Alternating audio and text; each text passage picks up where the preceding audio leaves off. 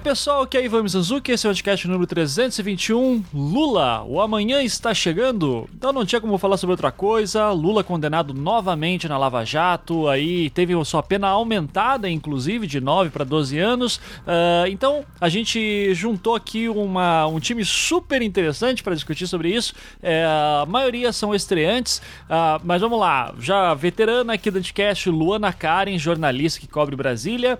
Uh, e aqui convidados novos, a Sabrina Fernandes, da, do canal do YouTube Tese 11, a Virgínia, popularmente conhecida no Twitter como Mulher Tamarindo, que é uma especialista em Lava Jato, e o Gabriel Divan, que é lá do Vira Casacas e também é doutor em Direito, penalista, professor, enfim, vai dar uma aula aqui pra gente também. Inclusive, que, que foi um papo muito bom mesmo, assim, espero que vocês uh, curtam tanto quanto eu curti gravar.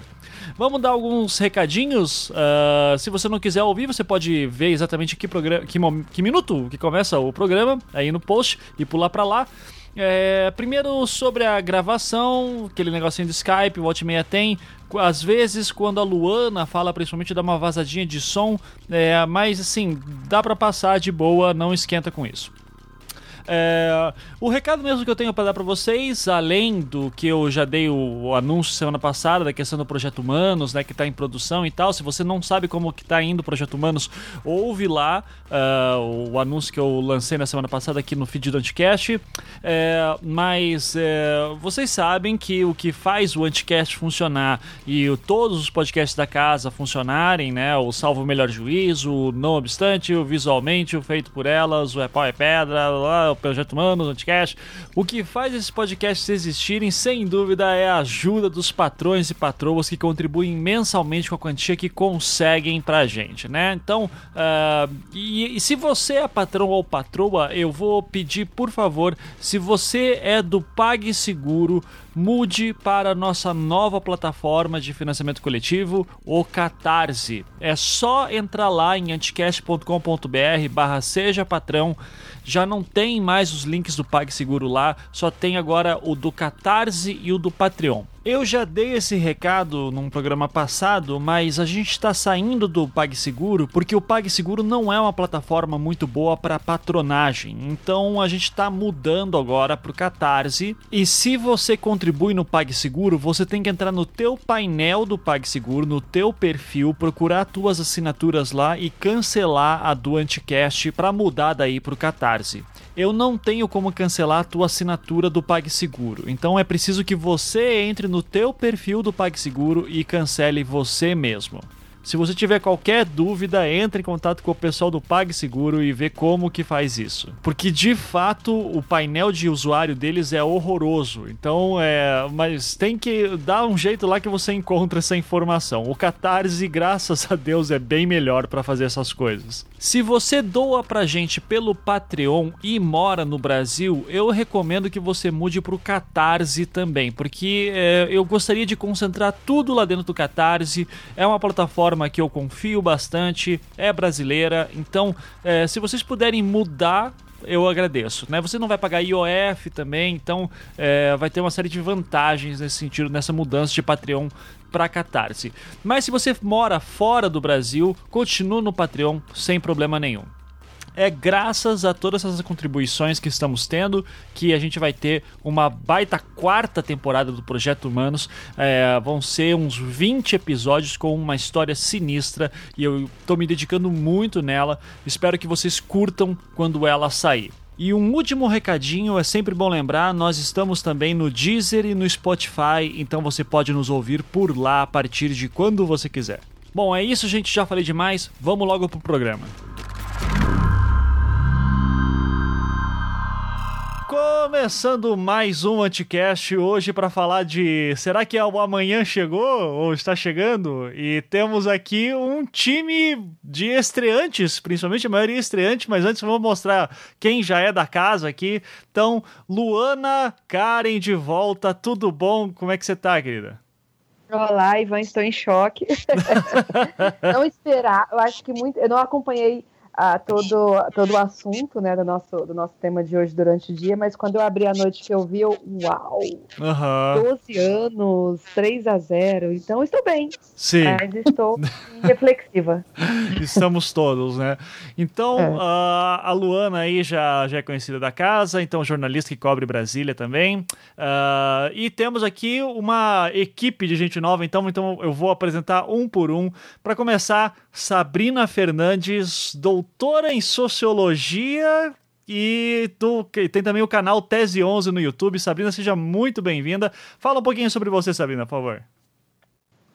Obrigada por receber, Ivan. Então, eu sou isso, sou youtuber aparentemente, é uma coisa que eu estou tentando descobrir como é que funciona faz uns meses, uhum. mas eu sou realmente da sociologia e eu especializo, na verdade, em estudos da esquerda, né, mundial, mas mais propriamente do Brasil, que, o que quer dizer que faz uma década mais ou menos que eu respiro os dilemas do PT para tentar compreender o que está acontecendo. Então hoje foi um dia punk para mim. Aham, uhum, sim. Agora, o você, a gente ainda, eu já te falei que eu quero entrevistar você com calma um dia, né? Porque a tua perspectiva de esquerda é muito ligada com a militância também, só que não exatamente com o PT, né? Então, se quiser falar um pouquinho, inclusive, onde você fez esse doutorado e qual que é a tua linha, é, tanto de pesquisa quanto pessoal que você leva para ti, acho que daí seria legal também para o pessoal saber.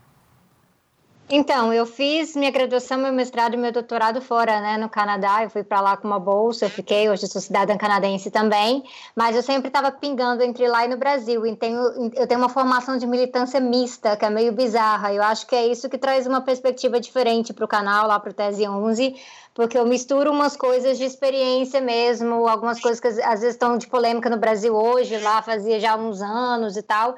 Ah, e é legal, mas assim, eu fui petista por um tempo, até mais ou menos o final do primeiro mandato do Lula, e aí eu saí eu tenho uma posição que não é alinhada com o Programa Democrático Popular do PT. Então, ah, quando vários socialistas saíram dali de dentro do PT, eu também já estava me identificando um pouco com isso aí. Ah, não significa que a gente não faça algum trabalho conjunto de vez em quando, né? Então, Uh, trabalho de, de, base em várias áreas. Eu tenho uma, uma, ligação aqui no Distrito Federal com o MST, trabalhando com agroecologia, é, o MTST, que está na esquerda radical, que eu coloco isso, eu ainda devo explicar isso mais propriamente ali no canal sobre esquerda moderada versus, versus esquerda radical fazendo esse trabalho relacionado a direito à cidade e tudo mais. Então, assim, eu tenho, eu tenho esse foco muito específico de, uh, de buscar um pouco de pedagogia popular, né? Onde estão as pessoas, fazer formação política na base e a minha esperança é ver isso ser replicado de alguma forma. Perfeito. E inclusive os seus. Tá de parabéns pelos seus vídeos, são super didáticos. E o, eu vou deixar o link na postagem, obviamente, para o pessoal conhecer o Tese 11, antigo canal à esquerda, né? Que é um Antigo, nome que dá muita polêmica também. Então, mas tá ótimo. Sabrina, muito bem-vinda. Uh, temos aqui também. Uh, eu, eu não consigo não chamar de Mulher Tamarindo, porque esse é o nome famoso, né? Famosa mulher tamarindo mesmo. Mas é a Virgínia, então seja bem-vinda, Virgínia. Uh, Obrigada. Fala um pouquinho sobre você também, o que, que você faz da vida. Eu, eu adoro a tua, a tua descrição no Twitter, né? A louca da Lava Jato, então... É, mas é, não deixa de ser. Bom, eu sou advogada, eu atuei por oito anos é, fazendo planejamento tributário, mas hoje, digamos que eu larguei tudo e vivo de artesanato e eu tenho uma saboaria, mas é, o meu amor à investigação criminal e à Lava Jato continua, independente de eu ter largado direito. Sim, e você faz sabonetes, para ser mais específico. Faço sabonetes. Isso. Onde é que o pessoal encontra seus sabonetes para saber já? Ah, depois eu deixo o link. É que eu tô, é, eu tô reformando o site, aí eu tô num link paralelo, mas aí depois eu deixo certinho. Beleza, por favor, que daí o pessoal corre atrás aí, sabonetes artesanais, até eu tô afim também. Então, vamos lá. é, e por fim, nosso último convidado aqui hoje, Gabriel Divan, lá do podcast Vira Casacas, na minha opinião, um dos podcasts revelação do ano passado, excelente podcast. Então, Gabriel Divan, seja muito bem-vindo, fala um pouquinho sobre você e sobre o Vira Casacas também. Opa, é, prazer aí, Ivan, nosso anfitrião, né? É muito legal estar participando do Anticast.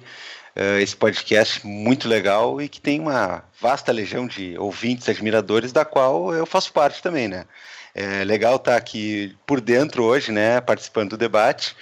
E, de fato, uh, eu sou, eu sou advogado, eu sou doutor em ciências criminais e Sou há 10 anos professor da Universidade de Passo Fundo, no Rio Grande do Sul, e sou professor no mestrado. A minha área é o processo penal e a criminologia. Uhum. E mais recentemente, né, uh, atendendo a um convite, a uma convocação e a uma insistência uh, que eu demorei muito para dar o braço a torcer, mas depois só me fez feliz, né, do meu grande amigo e colega Felipe Abal, estamos aí também agregando esse, esse epíteto de podcaster junto com o Vira Casacas e, enfim, né? Sim. É, tô, me digo que eu ainda estou me acostumando com tudo isso, mas, enfim, é um universo muito legal. Sim, e eu inclusive quero ter o Felipe aqui um dia também, mas hoje, como a casa já estava planejada para ser cheia mesmo, eu disse: não, vou chamar só o Divan por enquanto e o Felipe fica para próxima também. Mas já recomendo assim, todo mundo é, para correr é até, atrás do Vira Casacas. Fala aí, cara. É até legal, é até legal tu, tu deixar o Felipe para uma próxima, porque ele, que é o meu chefe, né, eu estou cobrindo a escala, ele está viajando nesse momento, ele está em terras uruguaias. Ah, então maravilha. Então, um, um, um abraço para ele, né, e enfim, eu estou coordenando a bodega que já foram dois acidentes em que eu tuitei uma coisa pessoal minha com a conta do Vira Casacas, mas fora isso tá tudo bem. Isso acontece, faz parte. Uh, mas enfim, então hoje então tá cheio de gente que entende do assunto, espero. Uh, e, e, eu imagino que a dinâmica aqui vai ser mais ou menos a seguinte: eu sou o burrão, né? Eu vou fazer perguntas principalmente para Virgínia e para o Gabriel, a Luana e a Sabrina também ajudam com informações e análise, fazem perguntas também. Então, gente, aqui é bate-papo mesmo. É, eu acho que a gente pode começar já com aquela coisa bem introdutória para quem tá perdidaço, apesar que todo mundo fez isso hoje, né? O Poder 360, BBC Brasil, todo mundo se preocupou em fazer uma coisa bem didática do tipo, ó, do que que o Lula tá sendo acusado exatamente. Então vamos tentar fazer só essa recapitulação muito rápida. Então, Virgínia, você que tá com tudo na ponta da língua e um milhão de threads no Twitter também sobre isso, sobre o que que o Lula está sendo acusado e o que que aconteceu hoje exatamente no, no julgamento?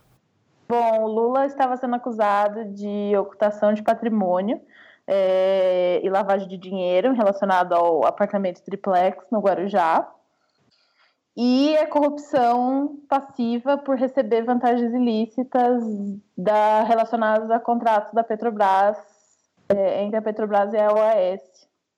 E, eu, e aí hoje foi o julgamento da segunda instância, de sobre essa questão que foi a, a pena foi aumentada. O Moro, assim, a acusação era de aproximadamente 70 crimes e o Moro condenou ele em um crime só, é, um de cada, um crime de corrupção e um crime de lavagem uhum. e ocultação de patrimônio. Então, dois crimes. Aí...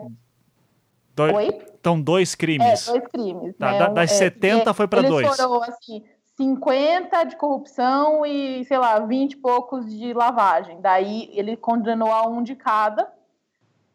E aí agora hoje confirmaram a condenação. Certo. Porque ele foi condenado pelo Moro, a gente inclusive fez uh, programa naquela época também. Uh, ele foi condenado pelo Moro, que seria a primeira instância, foi agora para a segunda instância uh, e confirmou a condenação e se eu tô, se eu bem entendi também, uh, tanto a defesa quanto a promotoria tinham recorrido da decisão.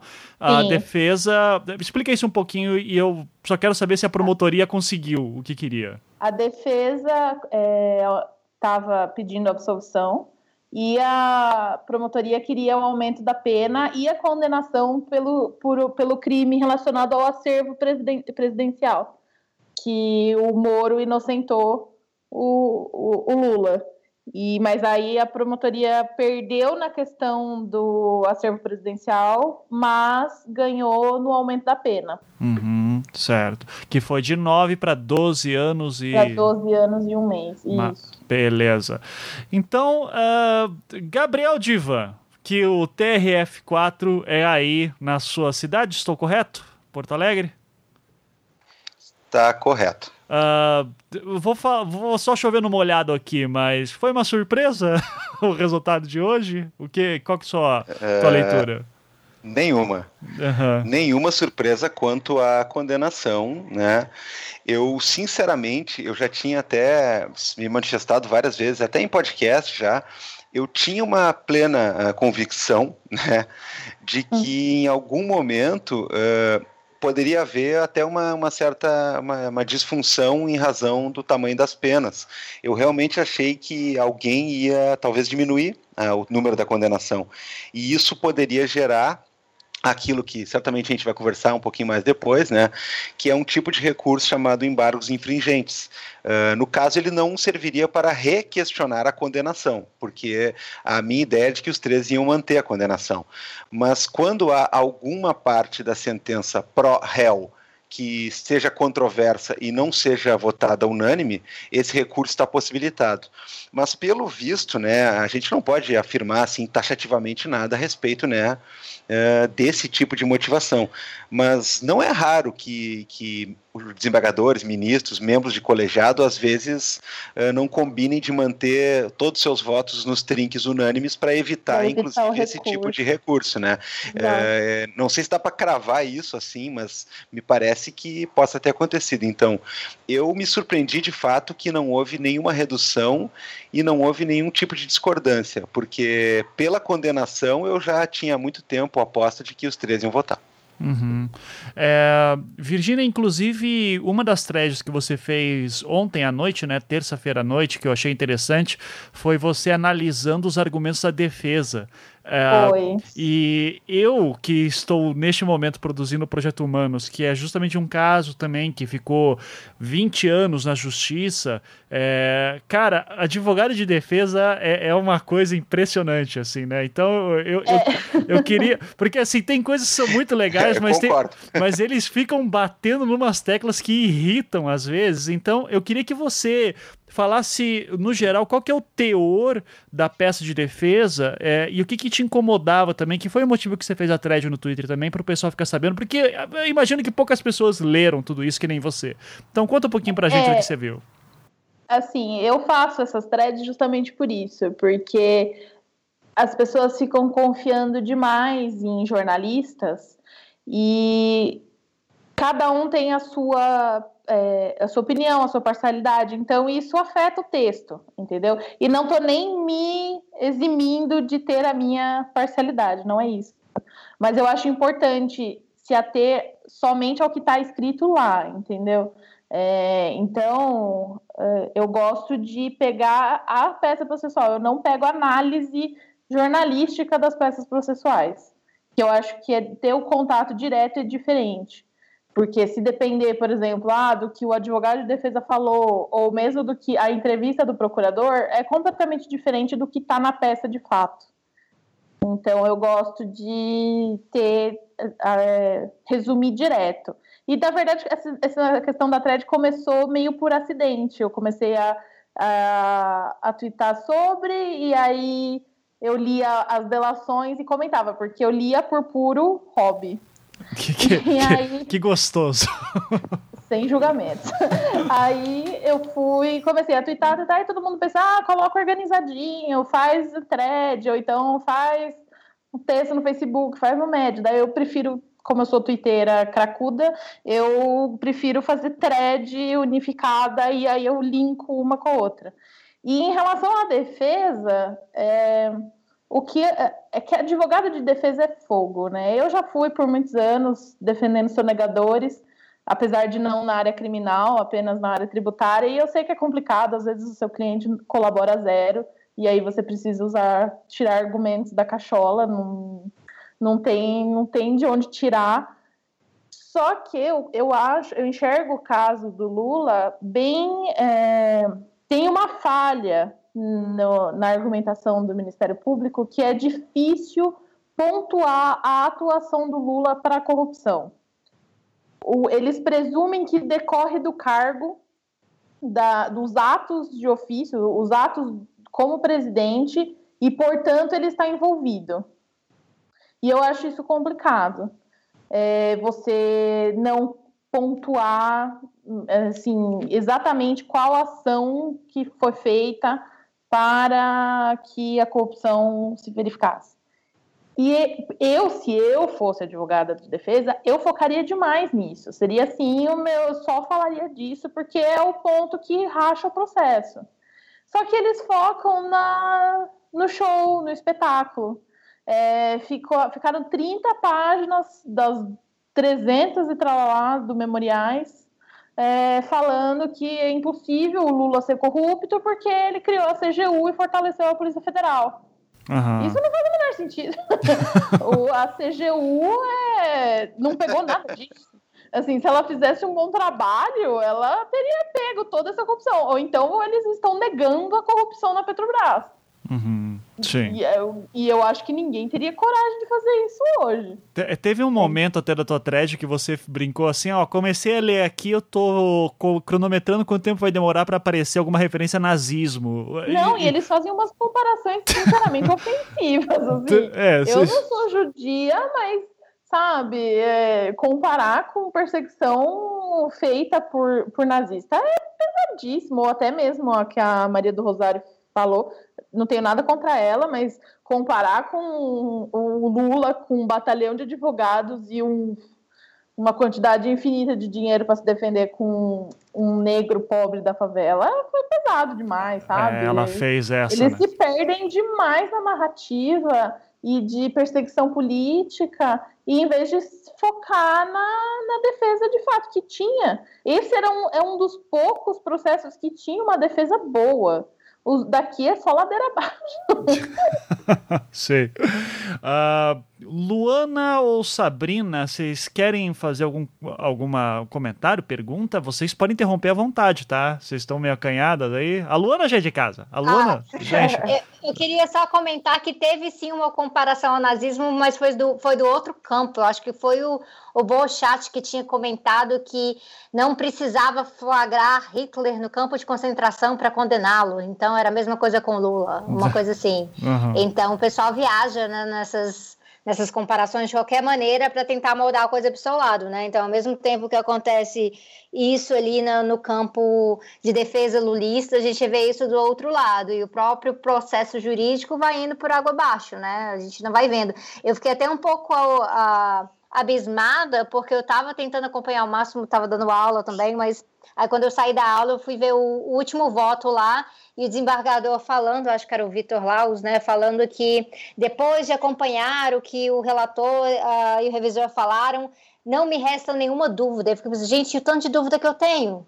Até agora eu não estou entendendo como é que essas pessoas não têm dúvida sobre o processo, né? Então é quando você fica com essa impressão de que realmente é isso, tem algo combinado acontecendo, não faz sentido. Sim, sim. É, é, é Fala aí, Luana. Então, na, o relator, ele, ele, sobre essa questão do ato de ofício, da exigência, né, da, da, da prova de que o Lula, de fato, favoreceu a OAS, ele, ele citou, ele lembrou o caso do mensalão e já uma, uma uh, como diz, um entendimento do STF de que também no caso do mensalão não era necessário você ter esse ato de ofício claro, né, determinado, é, para comprovar no caso de corrupção, especificamente para casos de corrupção. Então, é, no caso da garantia, segundo o Gebran Neto, a, o Lula era a garantia, né? A garantia foi de ouro. Então, eu acho que funcionou mais ou menos assim, por, por causa da posição que ele ocupava como presidente da República, e, obviamente, por poder ter o poder de indicar é, e desindicar quem ele quisesse na Petrobras, e assim, no entendimento do relator, favorecer uh, os acordos, enfim, que favorecessem e, por consequência, a, a UAF. Sim. É, eu, eu, quero fazer uma pergunta para o Divan, porque na, nessa semana vocês lançaram meio que um, um programa no Vira Casacas que foi meio que um aquecimento para esse julgamento que aconteceu hoje, né? É, e, e, você falaram, você falou lá, se não me engano foi você ou o Felipe, não, não lembro, mas que falaram que, olha, o pessoal está dizendo que aceleraram bastante, que foi muito rápido aqui o Lula cair, uh, o Lula, o, o, julgamento do Lula sendo antecipado agora para janeiro, uh, mas daí você vocês fizeram lá um comentário do tipo, não, mas é, na verdade dá para ver que está dentro do, do prazo que se espera mesmo. Uh, podia comentar um pouquinho disso, Divan, porque isso foi uma coisa que muita gente está falando também de, olha, é, tá estranha essa celeridade que estão dando no processo do Lula. Queria que você comentasse um pouquinho sobre isso, se de fato é estranho ou se está dentro de uma normalidade do que se espera do TRF4. É, é, que assim, tem dois vértices de análise que é possível fazer com o dado. Uh, o processo esse do Lula, ele foi para a pauta de julgamento num tempo que é rápido, mas que é um rápido que faz parte de uma média normal do funcionamento do TRF4. Agora, Uh, não dá para desconsiderar que eh, esse dado não, não ele não está solto no ar, né? Nós temos um processo aí dessa monta de importância política e nós temos um processo com uma carga documental e de petições uh, muito grande. Né? É, tem, por... tem o quê? Uns, mais de 100 mil páginas, né? Tem... Nossa, é mais ou menos por aí. 100 mil páginas então... foi só, só a juntada de documentação da Petrobras, né? Assim, é, realmente. Então, assim, é, é aí que tá. É, é, um número exacerbado, por mais que haja é, uma agilizada coisa com o processo eletrônico, é, por mais que você possa pensar que as equipes dos três embargadores já foram é, continuamente visualizando, não, não precisou fazer aquela coisa antiga, né, de jogar os autos um para o outro, de fazer um milhão de cópias. Mas por mais que tenha tudo isso, é, o processo pautado está no prazo normal. Mas a questão é, esse processo é muito maior, é muito mais gigantesco e é muito mais delicado por tudo que ele envolve do que processos entre aspas normais. Então tem essas duas coisas, né? É, ele foi sim pautado rapidamente, mas uh, muitos muitos processos tem essa média de, de tempo.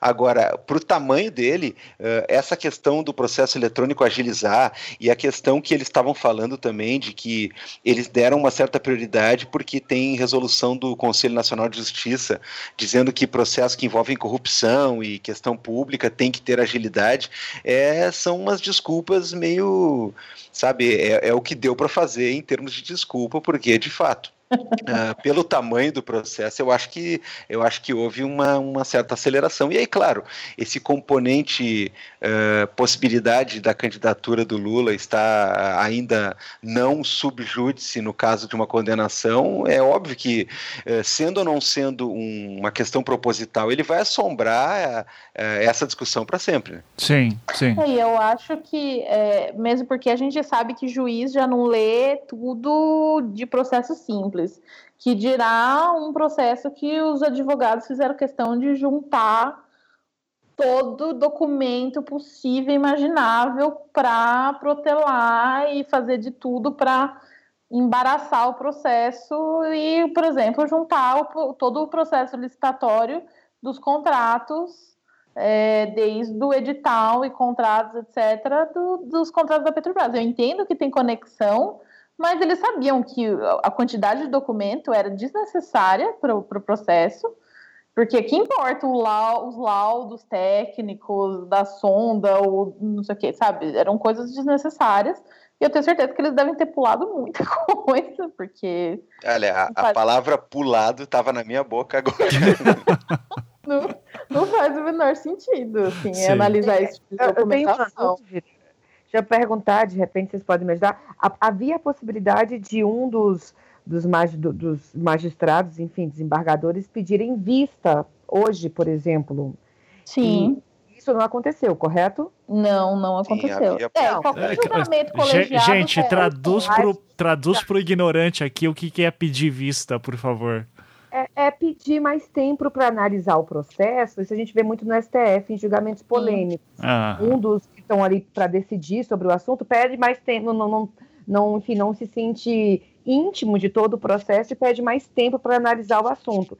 Então, assim, se a gente pensar nessa ideia de celeridade, né, Lula foi condenado pelo, pelo Moro em julho do ano passado e, e agora já teve a condenação em segunda instância confirmada aliada ao, nessa possível tese de celeridade, aliada ao fato de que nenhum dos magistrados é, pediu mais tempo para analisar o processo, é, em que pese todo o significado que esse processo tenha, enfim, pode demonstrar celeridade, pode demonstrar uma intenção de querer resolver logo o assunto, pensando na eleição, e aí eu não sei se esse é um papel de um tribunal, né, de um tribunal de justiça, enfim, pode dar vários indicadores, não necessariamente, ah, eu não sei, de vamos resolver logo isso e vamos acabar com, com, com, é, com o Lula, mas é, é, meio complicado talvez o papel que o juiz se coloque nesse caso, é, levando em conta o momento histórico, levando em conta a proximidade das eleições e levando principalmente em conta a possibilidade de você se arrastar o processo ter um presidente é, ali meio que condenado. condenado. Exatamente, e assumisse. Se eles, se eles colocassem isso para o meio do ano, para o final do ano, corria o risco do Lula ser, ser eleito. E aí, como é que faz? É, eu acho que, independente de qualquer decisão que eles tomassem e tomaram, eles seriam criticados e Exatamente. De, de qualquer forma, ele não tinha acerto ali. Nada que. Condenando, eles não. É, não teriam paz de qualquer forma. E inocentando também, porque aí, nossa, ia ser um inferno. Ah, porque vendido, ah, não sei o quê. Então, eu acho que é aquele tipo de situação que você nunca vai ter uma solução adequada, assim. Hum, Sempre vão cair matando, nunca... Exato. E hum. apesar... Tinha possibilidade de vista, inclusive a gente tinha, teve gente que apostou que ia rolar vista do terceiro. É, como disseram já, eu mesma fiquei surpresa com a unanimidade do, do julgamento. De todo mundo... É, é raro, assim, casar certinho, pena é, acompanhar integralmente relator, assim, em casos desse tipo. Uhum. É. Não, dá, aí, não, não dá pra afirmar que ah, talvez eles queriam se livrar logo, uhum. ou já queria resolver é, é, ah, não é mais é. comigo. É, não sei, de verdade. É, é bastante pressão, né? Bastante é. pressão para os embargadores estarem também próprio, sendo julgados politicamente, né? Tudo que eles fazem estão sendo julgados de alguma maneira e sempre aquela suspeita que se eles absolvem o Lula ou se eles condenam Lula, algum lado da sociedade que está altamente polarizada vai falar, ah, vai falar, é, exatamente. Só que assim, eu, eu, eu achei interessante a fala do desembargador, que ele fala que ele não, ninguém ali está sujeito à pressão popular. É, a pressão de, de ser porque eles são concursados, então eles podem fazer o que eles quiserem. É, mas, Se, é, seja lá o que significa. É, é, eu acho bem complicado isso, porque, querendo ou não, eles são pessoas políticas, né? Não, não é tão simples assim. Mas, Mas sabemos que eles pensam. Gilmar Mendes está aí para mostrar que eles pensam que eles estão acima de tudo. Sim. Mas aí, aí... a ideia de que você é concursado não presta contas para ninguém é meio bizarro, né? Então você é, faz parte do judiciário, o judiciário é um dos três verdade, de um país que é uma república. O, o formato de concurso público, ele, ele é o argumento principal é, é justamente esse o juiz ele não tem, a não ser que entrasse lá antigamente pelo quinto constitucional, ele não tem pressão política alguma de ter que pleitear. Ou... Mas isso é, é mentira, por exemplo. Qualquer advogado tributarista sabe que um juiz que quer subir na carreira, etc., ele não vai, vai ele vai julgar contra o contribuinte, que inclusive é uma, é uma área que você atua para perder porque todo mundo tem anseio de carreira, quer crescer na carreira e não quer ficar decidindo contra o Estado, União, prefe... é, Prefeitura, Municipalidade. Uhum.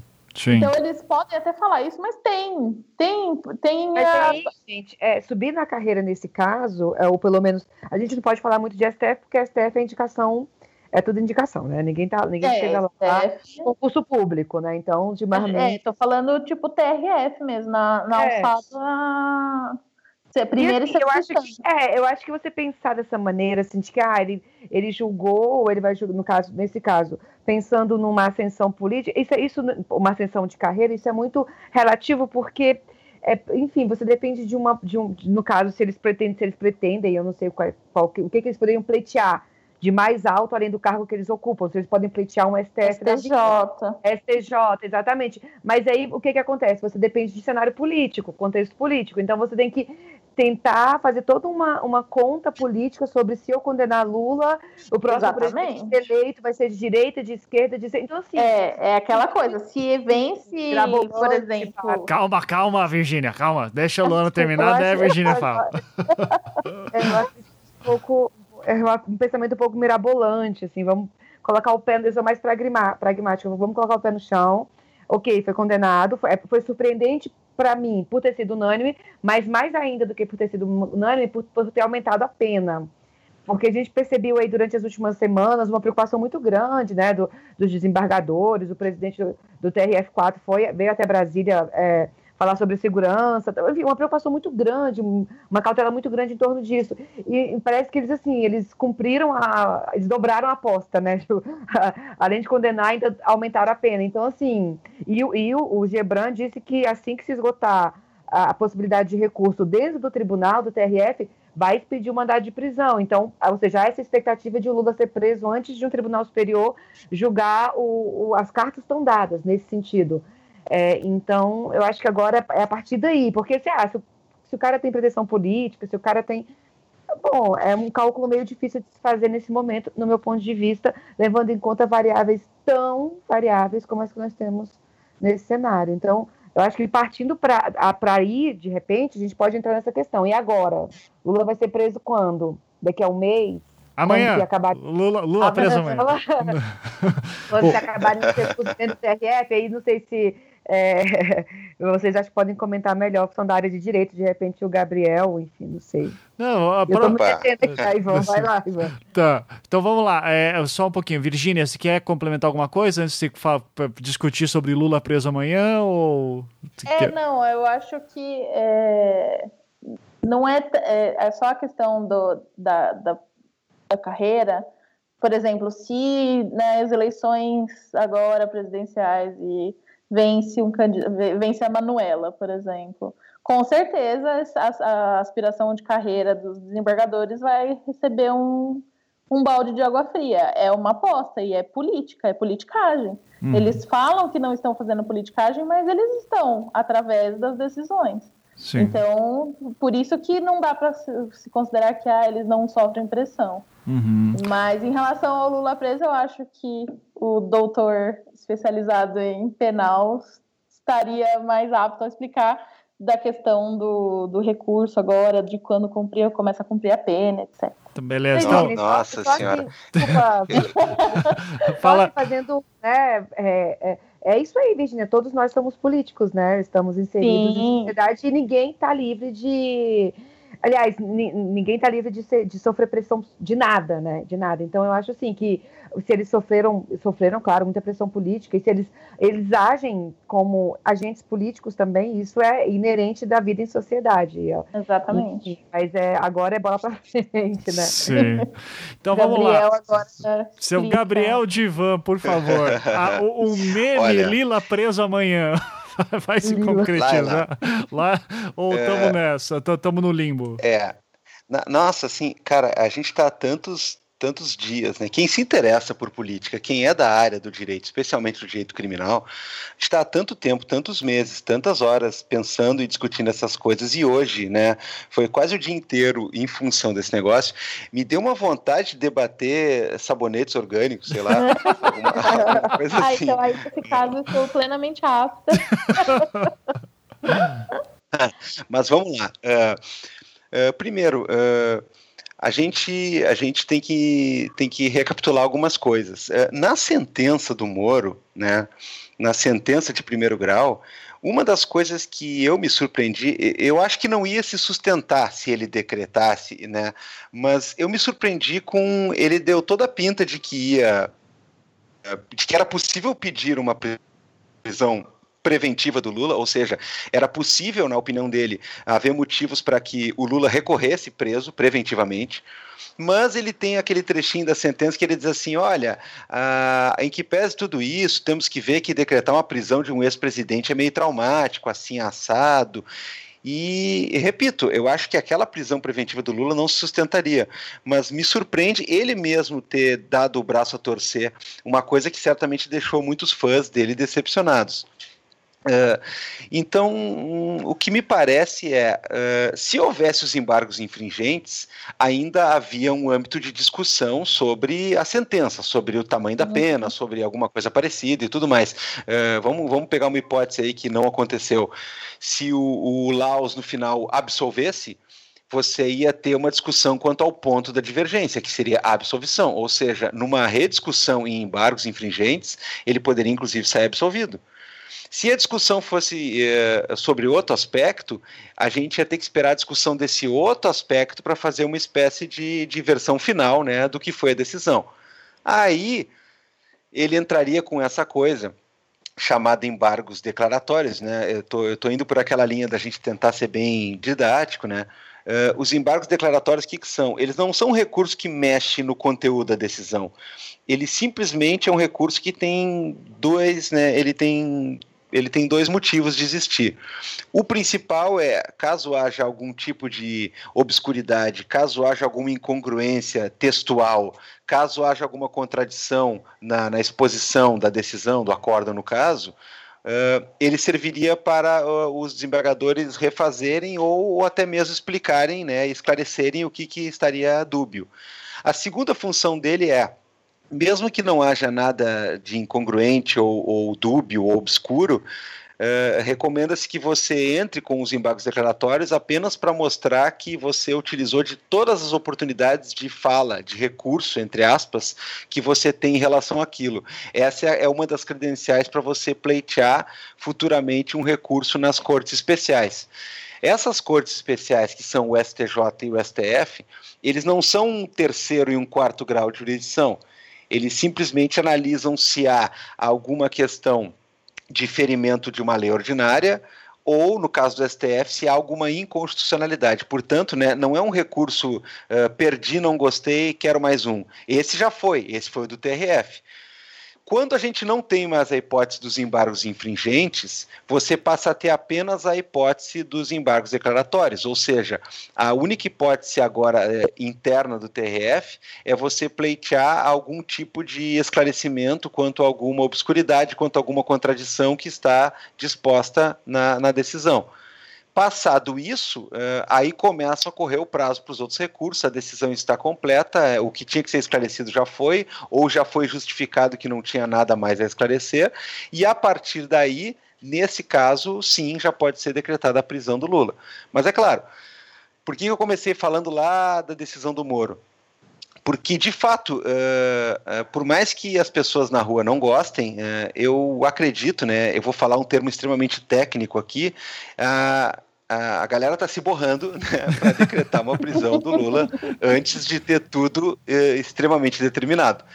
Então, eu acho que, de repente, um habeas corpus uh, para que ele uh, não seja preso nesse momento até o julgamento final, uh, até a decisão final de recebimento ou não dos recursos pelo STJ e o STF, que certamente vão vir, eu acho que até é possível. Mas aí isso pode, pode retardar uma prisão dele, mas isso não interfere, por exemplo, naquela questão de já ter havido um segundo grau colegiado que decidiu pela condenação.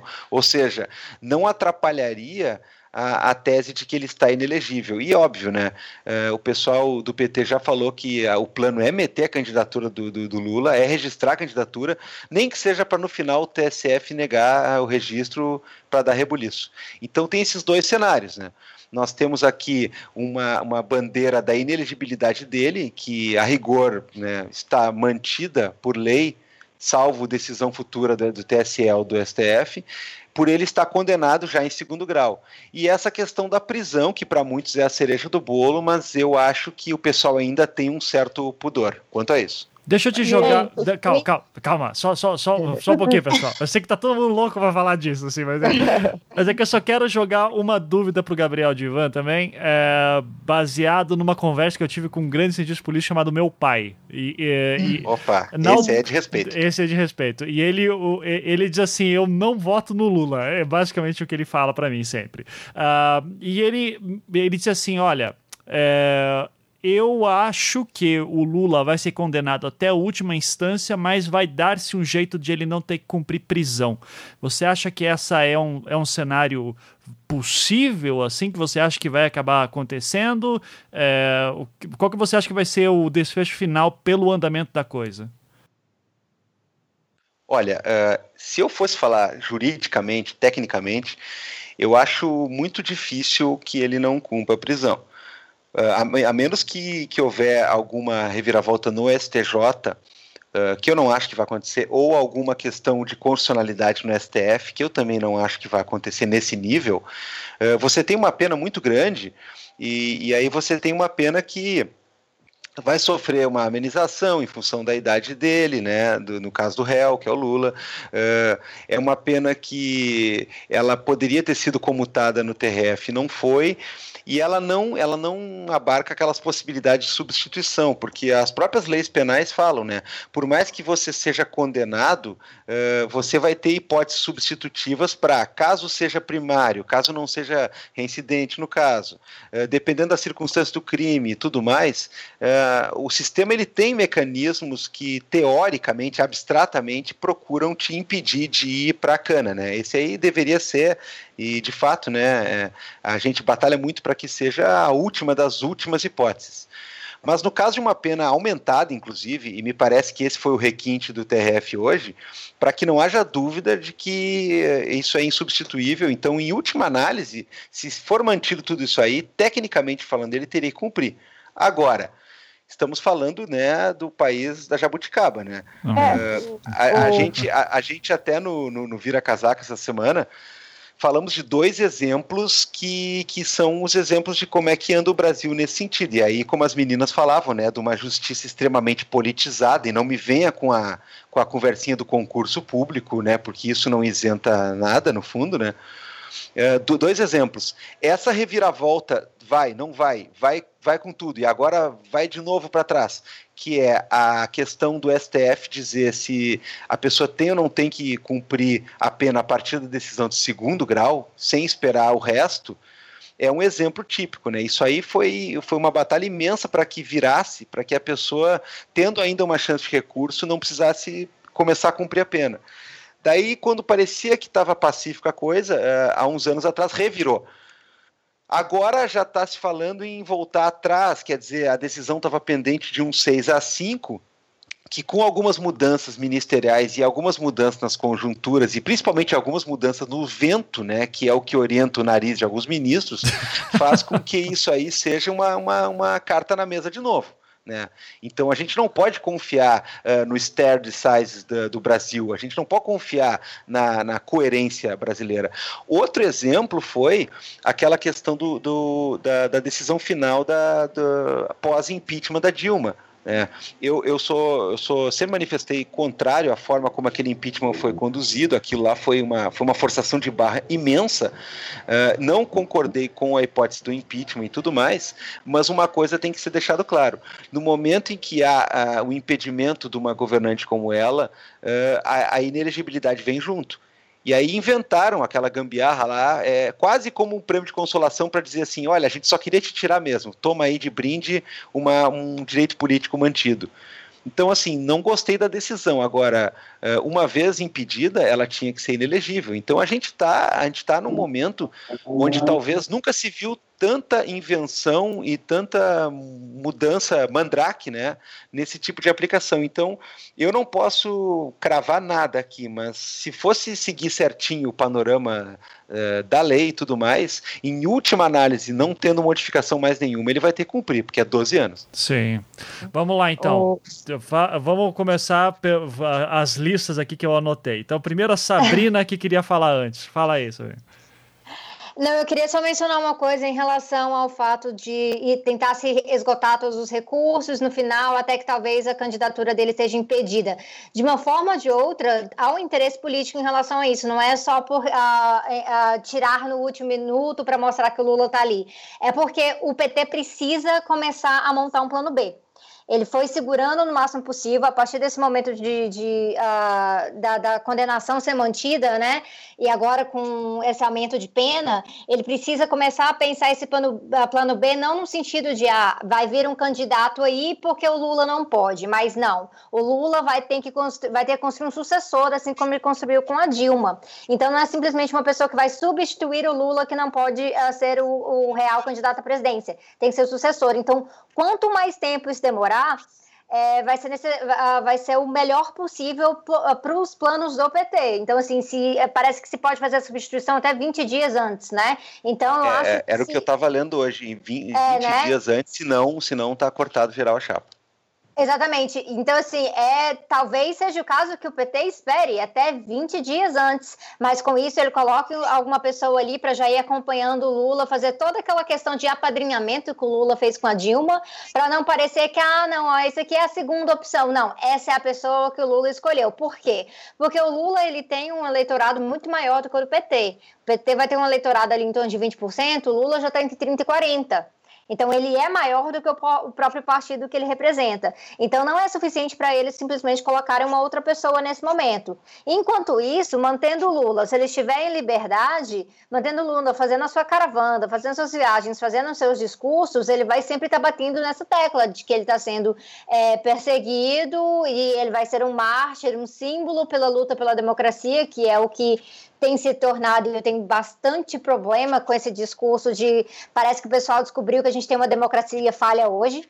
Isso é muito estranho para mim, uh, mas ele vai continuar com esse discurso de maneira a tentar tirar a credibilidade do judiciário o máximo possível das acusações contra ele. Então, hoje no discurso ele já estava falando: arranje uma prova contra mim, arranje uma prova contra mim. Ele continua falando nisso e ele vai estar tá falando isso até o último momento, enquanto se coloca uma outra pessoa.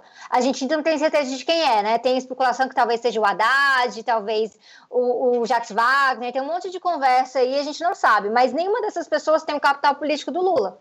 Então, uh, mesmo que alguém ali no PT considere que a coisa está perdida, que o Lula não vai ser o candidato, e mesmo que ele se candidate, por exemplo, que ele ganhe e a candidatura dele seja impugnada, que isso peça eleições gerais, que tudo dê errado de uma maneira, eles vão tentar segurar o Lula no holofote, no palanque, o máximo possível por cada recurso. Então, eles vão, até o fim com essa história toda, na tentativa de tentar transferir esse capital político para outra pessoa.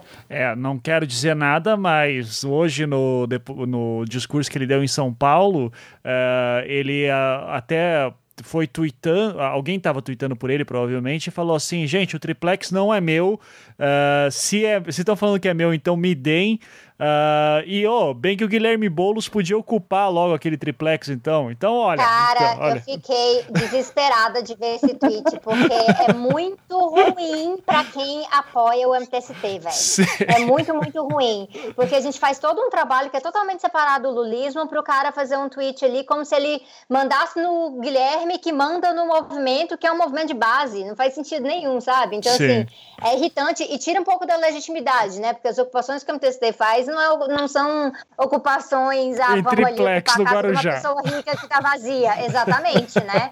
Então vamos, vamos ser um pouquinho mais cuidadosos. Eu acho que é, é, eu, eu, presto atenção em alguns tweets ali da conta do Lula, eu fico pensando, não é possível que ele faz, porque tem um jeito de adolescente querendo lacrar uhum. que é terrível ali para mim, né? Ele, ele se comparando com Nelson Mandela, umas coisas assim muito estranhas. É, é. Tática MBL daqui a pouco entrando também, né?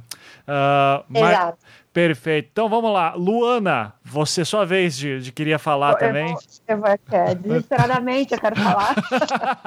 e daí a Virgínia depois, tá? Mas manda aí. Tá, tá, é, só pegando o gancho, pegando do fim para o começo, esse, esse gancho da Sabrina, de que adolescente querendo lacrar. Sabrina, Sabrina, eu acompanhei, acho que como poucos tiveram esse, essa oportunidade de acompanhar, segundo mandato do Lula, e eu, assim, era comum assistir pelo menos dois discursos dele por semana, entrevistar, etc. E esse negócio de adolescente querendo lacrar, isso é uma característica, eu acho que é nata do, do, do, do ex-presidente, porque to, todo o discurso dele, toda a fala dele, toda a orientação discursiva dele é nesse sentido, de dar a última palavra, de adolescente querendo lacrar, de levar à exaltação, assim, a, a uma coisa que transcende a racionalidade é, e que irrita quem é muito racional, de repente como a gente ou como você, Mas é, isso é uma característica dele muito forte, assim, é, uma, é dele, é uma característica. Pode ser que o tweet não tenha sido escrito por ele, mas a característica de falar como, assim, terminei, encerrei, tá, acabou o assunto, é uma característica muito forte do Lula.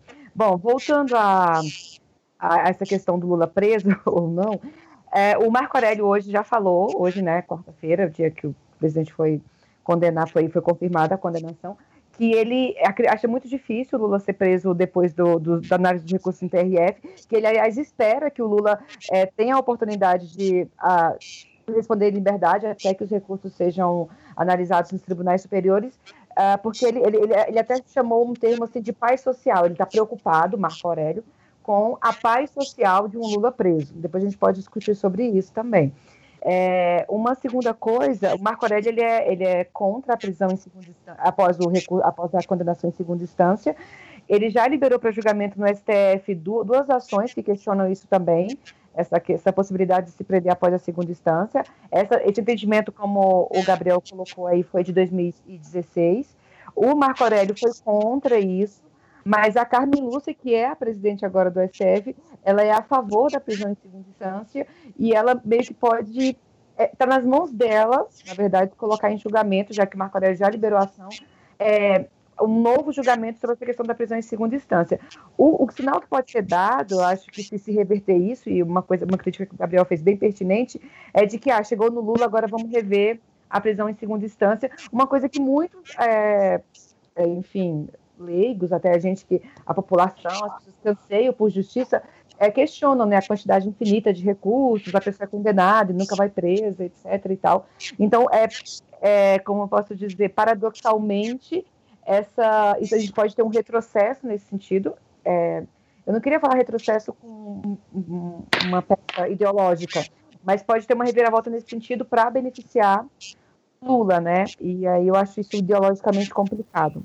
Uhum. Então é aguardar. Eu acho que era isso que eu queria falar. Não, tá ó, excelente. É, até porque também esse negócio da Carmen Lúcia, você me, me lembrou agora sendo ela, uh, parece que não teve nenhum pedido de habeas corpus preventivo até o momento, né? Que ela confirmou hoje isso. Então, uh, já, já mostra aí também que é aquele negócio. O, o, se vai ser preso, não tá, não tá nem preparando ainda, ainda não fez o pedido do habeas corpus preventivo. Sendo que, pelo que eu li também, é possível que seja pedido que ele seja preso semana que vem já. É, isso aí tá a gente não sabe ainda o que vai acontecer, apesar que eu, concordo com o Divan. É, o momento político é muito tênue para gente para tomarem decisões desse tipo agora tão rápido. Né? Então, vamos ver o que vai ter.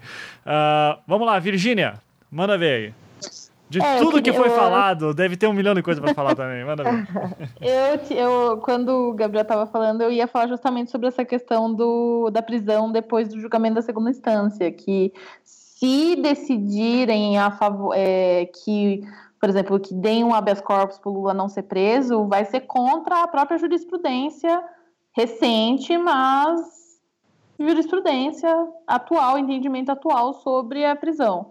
E eu achei bem interessante o que a Sabrina falou sobre é, essa questão do Lula fazer sucessor, é, que eu não duvido mesmo. Só que o problema, é, mas aí o Gabriel até pode falar melhor que eu, que não atuo no TRF4, é, os embargos declaratórios, eles são é um recurso rápido. É, é muito é rápido. Tanto o prazo, que é de dois dias, quanto a, a, colocação em pauta dele, que costuma ser, se não na próxima sessão, na, na outra, enfim. Exato. Então, assim, isso Muito rápido, tá mas... a gente está falando de possivelmente semanas. E eu não acho que vai ser o suficiente, a não ser que, como o próprio Gabriel falou, que ele consiga um habeas corpus ou alguma coisa nesse sentido, mas vai rolar, eu acho que vai rolar a prisão aí antes do que, tão, o que o próprio PT está achando.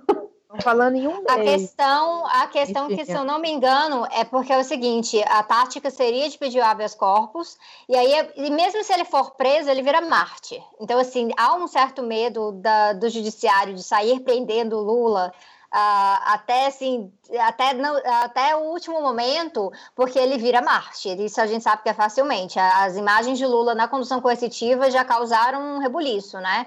Mas a outra questão é a seguinte: a maior preocupação do PT é mais relacionada à ficha limpa, né? E como que o TSE vai, vai, o TSE vai lidar com isso?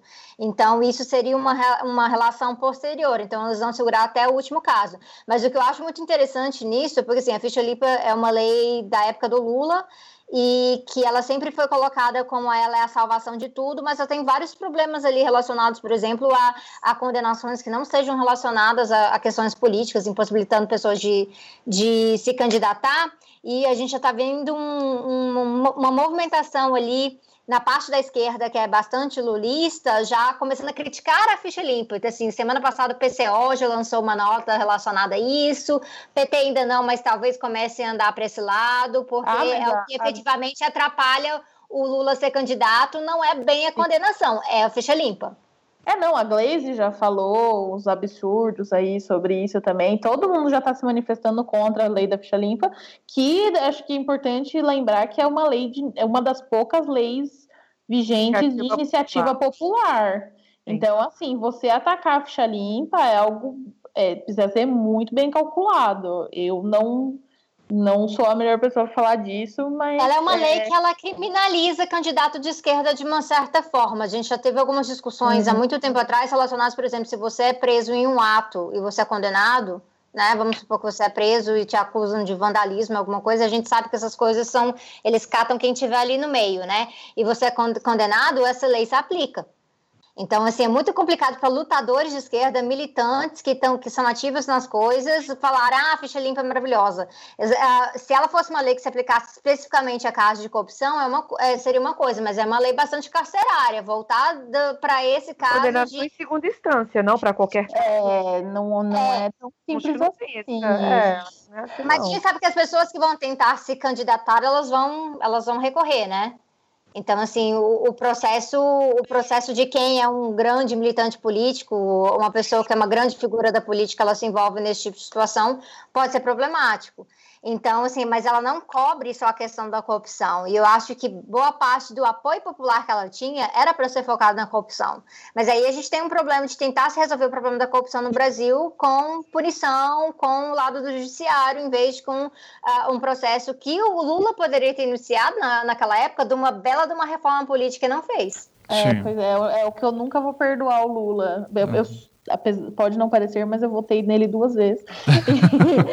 e é algo que eu não perdoo ele, por uhum. não ter aproveitado a oportunidade para fazer essas reformas. É, isso é, é mesmo para quem é, é, contra o PT. Aliás, esse é um argumento que quem é contra o PT usa bastante. É um dos poucos argumentos que todos os dois lados falam bastante. Que é, poxa, o PT teve no poder por bastante tempo, né? Podia ter feito uma série de mudanças que não fez. Então, paciência, principalmente na esquerda se fala isso bastante, a Sabrina vai, vai falar isso melhor do que ninguém, né? Uh, mas é, eu, eu quero voltar um pouquinho pro caso do Lula ainda, porque uma coisa Uh, que até o, o Divan uh, e o Felipe lá no Vira Casaca citaram bastante, né, no, no, último episódio que lançaram, foi sobre toda a campanha que o PT fez nos últimos dias e semanas uh, sobre primeiro o perfil dos desembargadores, né? Falando, olha só quem é que vai julgar o Lula agora. É, não vou chamar de uma campanha difamatória, porque acho que esse é um termo meio pesado, mas vai, daria para quase dizer isso. É, mas, é, mas uma coisa que, que até subiu hashtag ontem e hoje muito forte é cadê a prova, né? É, e, eu, e eu gostaria daí que a, a Virgínia falasse.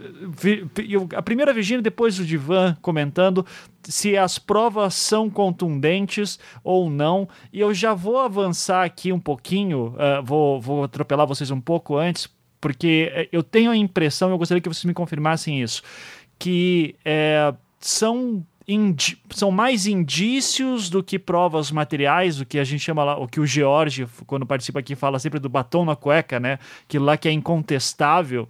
É, parece que são mais indícios, mas que você vai juntando isso forma um quebra-cabeças, que na interpretação do Ministério Público, pronto, tá aqui o crime, e que, é, vamos dizer, isso é o dia a dia no, no judiciário brasileiro. Assim, o que eu quero dizer é que o que está sendo feito com o Lula também é feito todos os dias no judiciário brasileiro, nessa questão de se aprova ou não o que tem contra ele. Então, vou dividir em duas partes aqui. Primeiro, quais são as provas e se elas são muito. se são aberrações dentro do que nós temos no histórico do judiciário. Começando com a Virgínia, por favor. Bom, é, é, que assim, eu acho que as pessoas têm essa noção de prova e perícia e a, ah, olha aqui, a impressão digital, o cabelo, e tem essa noção de que prova é algo que precisa ser irrefutável, aquela, aquela coisa assim, e não, não é bem assim. O, no caso do, do Lula, uma, uma crítica que eu fiz ao Ministério, ao MPF, foi eles terem separado o caso do triplex e do sítio, porque as provas elas todas se complementam. Então, por exemplo, o, eles colocaram escutas nos telefones e do Léo Pinheiro e dos funcionários da OAS. Então, tem diversas escutas deles se referindo ao Lula, é, tanto para falar da obra do sítio quanto falar da obra do Guarujá. É, assim, usando apelidos. É, tem uma um pedaço maravilhoso que é o do funcionário do, da OAS, que ele tomou uma cachaça com o Lula, e ele contando para a filha dele que ele contou, que tomou uma cachaça com o Lula no sítio. Assim, é, aí, por exemplo, na, sobre especificamente o triplex, tem os e-mails é, passando as orientações da dona Marisa, é, eles consultando tanto o, o, o Lulinha é, ou consultando a dona Marisa sobre o que, que tipo de obra, o que fazer no, no apartamento, é, se, a, se a Marisa aprovou ou não o móvel planejado. Aí também tem, é, por exemplo, uma, uma, um negócio que eu acho muito engraçado, é, quando Lula saiu do, do, do Planalto, é Planalto? É. é. Ele fez a mudança, né? Porque imagino que deve ser uma mudança substancial você sair da presidência. E ele, e ele colocou, ele mandou uma parte das coisas dele direto pro sítio. E aí tinha, tem a, nos autos a foto que, das caixas das coisas dele que tá lá, sítio e praia. E, e assim, e, e aí você vai juntando todo esse quebra-cabeça de, de evidências que fica difícil, sabe? Você falar não, não há provas. Lógico que há, entendeu? Por isso que eu falo que a grande questão do caso era, os, era pontuar os atos de corrupção do Lula. Porque em relação à ocultação do patrimônio, tá, não tinha o que falar. Tanto que a defesa foi a oculta, não, não é do Lula porque é do OS. E realmente, o crime de ocultação de patrimônio é isso, tá no nome de uma outra pessoa. Então, não é a defesa, eles nem se deram trabalho de defender. É... O, o que então a defesa podia ter explorado mais é como é que vocês estão conseguindo fazer o link que esse, essa verba desviada da Petrobras Ex é isso aqui. Exatamente. O como. É, ok, o, se o triplex é do Lula, qual a vantagem, o que, que o Lula fez para ganhar um apartamento. Basicamente é isso, de forma uhum. bem resumida. Sim, e sim. atos de corrupção o Lula praticou para receber o apartamento. Uhum. Mas Gente, me ajuda apartamento... aqui. Ocultação de patrimônio, quão severa é a pena, quão severa é o crime de ocultação de patrimônio em si só? Porque se eles não fazem, como você está falando, se eles não fazem esse anos. resto da conexão. São três anos, acho. Eu posso estar enganada, mas a pena é por volta de três anos. Uhum. É, é, um crime mais relacionado à questão, à questão patrimonial, no geral. É. Se você se tem alguma coisa que é sua e está no nome de outra pessoa, então você é. não declarou no imposto.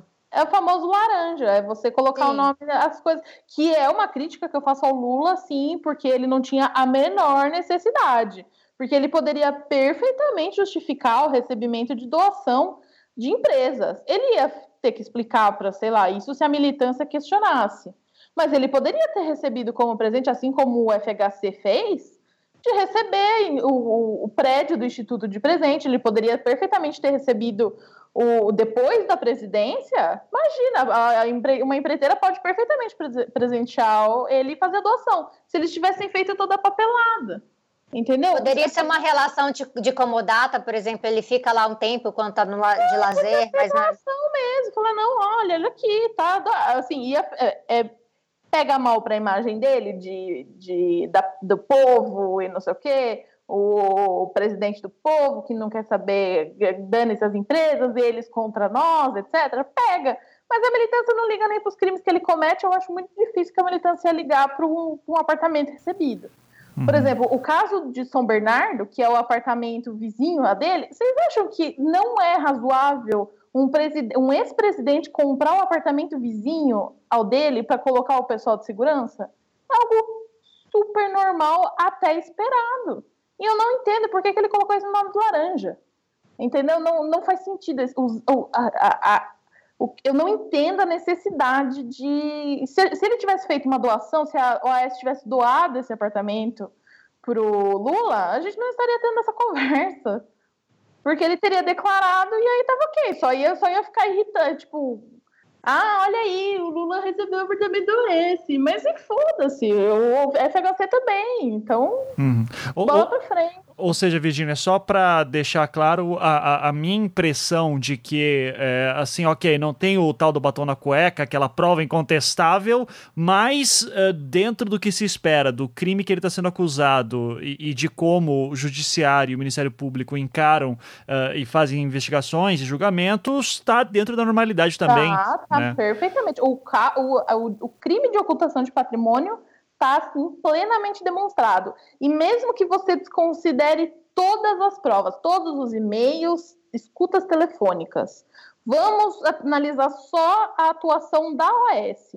Eles pegaram um apartamento num prédio classe B, no Guarujá, transformaram em triplex, colocaram elevador privativo e gastaram mais de um milhão de reais em obras.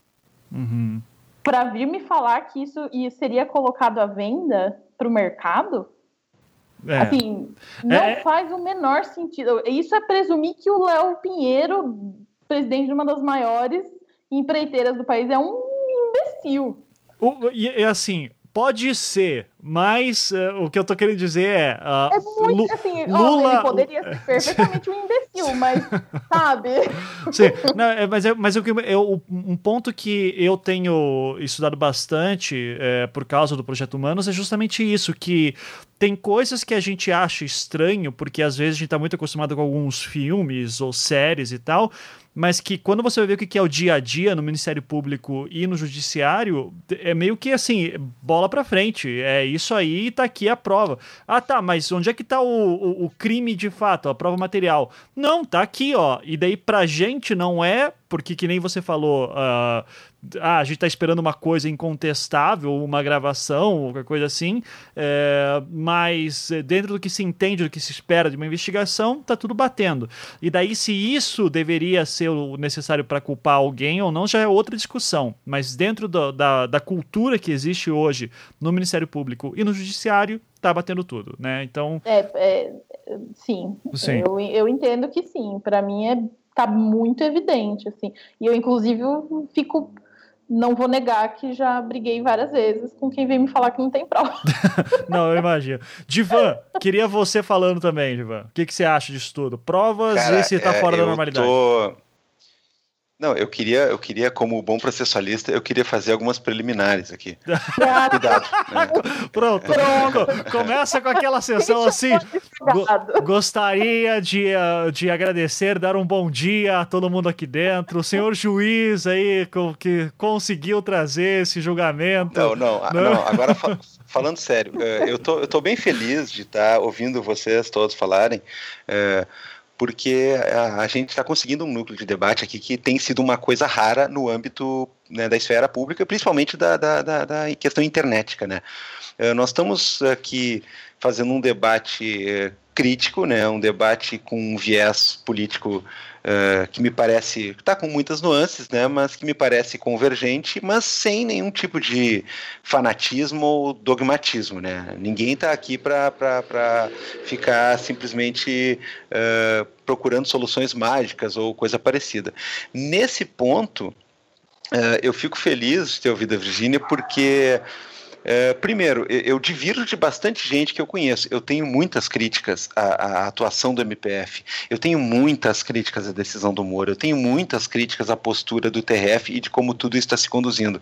Agora, é, para decepção de algumas pessoas, é, eu acho que o problema da prova não é, é solúvel naquele slogan do não tem prova e não existe prova e cadê a prova. Né?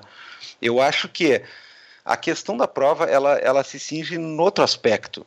Uh, por exemplo, nós temos como como como está bem claro e eu assino embaixo, nós temos uma questão da ocultação de patrimônio que é evidente, ok? A grande questão é os links que foram feitos para transformar isso uh, nesse abacaxi que é capaz de bater com força para derrubar o homem, que é a questão da corrupção passiva em ato de governo durante a presidência, esses links são enfraquecidos. Uh, Porque você tem ali o quê? Você tem uma um depoimento, principalmente né, o depoimento condutor de toda essa ligação, né, de toda essa ponte que é o do Léo Pinheiro, e você tem ainda depoimentos esparsos né, de pessoas que uh, ou, ou seriam uh, menores né, naquilo que tem para oferecer de, de presencial ou, ou de qualquer tipo de, de, de de depoimento indireto, ou você tem aquele bando de calaveira que, se não tinha feito acordo já, estava louco para fazer e estava louco para entregar qualquer coisa. Então, essa ligação de que eh, as vantagens advindas eh, para o Lula eh, seriam inequivocamente de um acordo com a OAS para favorecer em relação ao contrato com a Petrobras, em relação a um período onde ele estava no governo, Uh, esses são os links fragilizados, né? Essa é, é, a coisa que estava sugerida em alguns casos, que estava meio borrada em outros, que na sentença de primeiro grau o Moro ele passou a caneta dele por cima, ele reforçou. Então é claro, juridicamente, politicamente, midiaticamente, é, sei lá se existe essa palavra, hashtag a mente, né? o slogan do não há provas, ele é muito mais forte e ele dá uma questão de martírio, ele dá essa questão que chama atenção. Mas é, o slogan melhor, se fosse a V1, seria o de que as provas não servem, é, ou pelo menos não são tão incisivas ou tão conclusivas assim.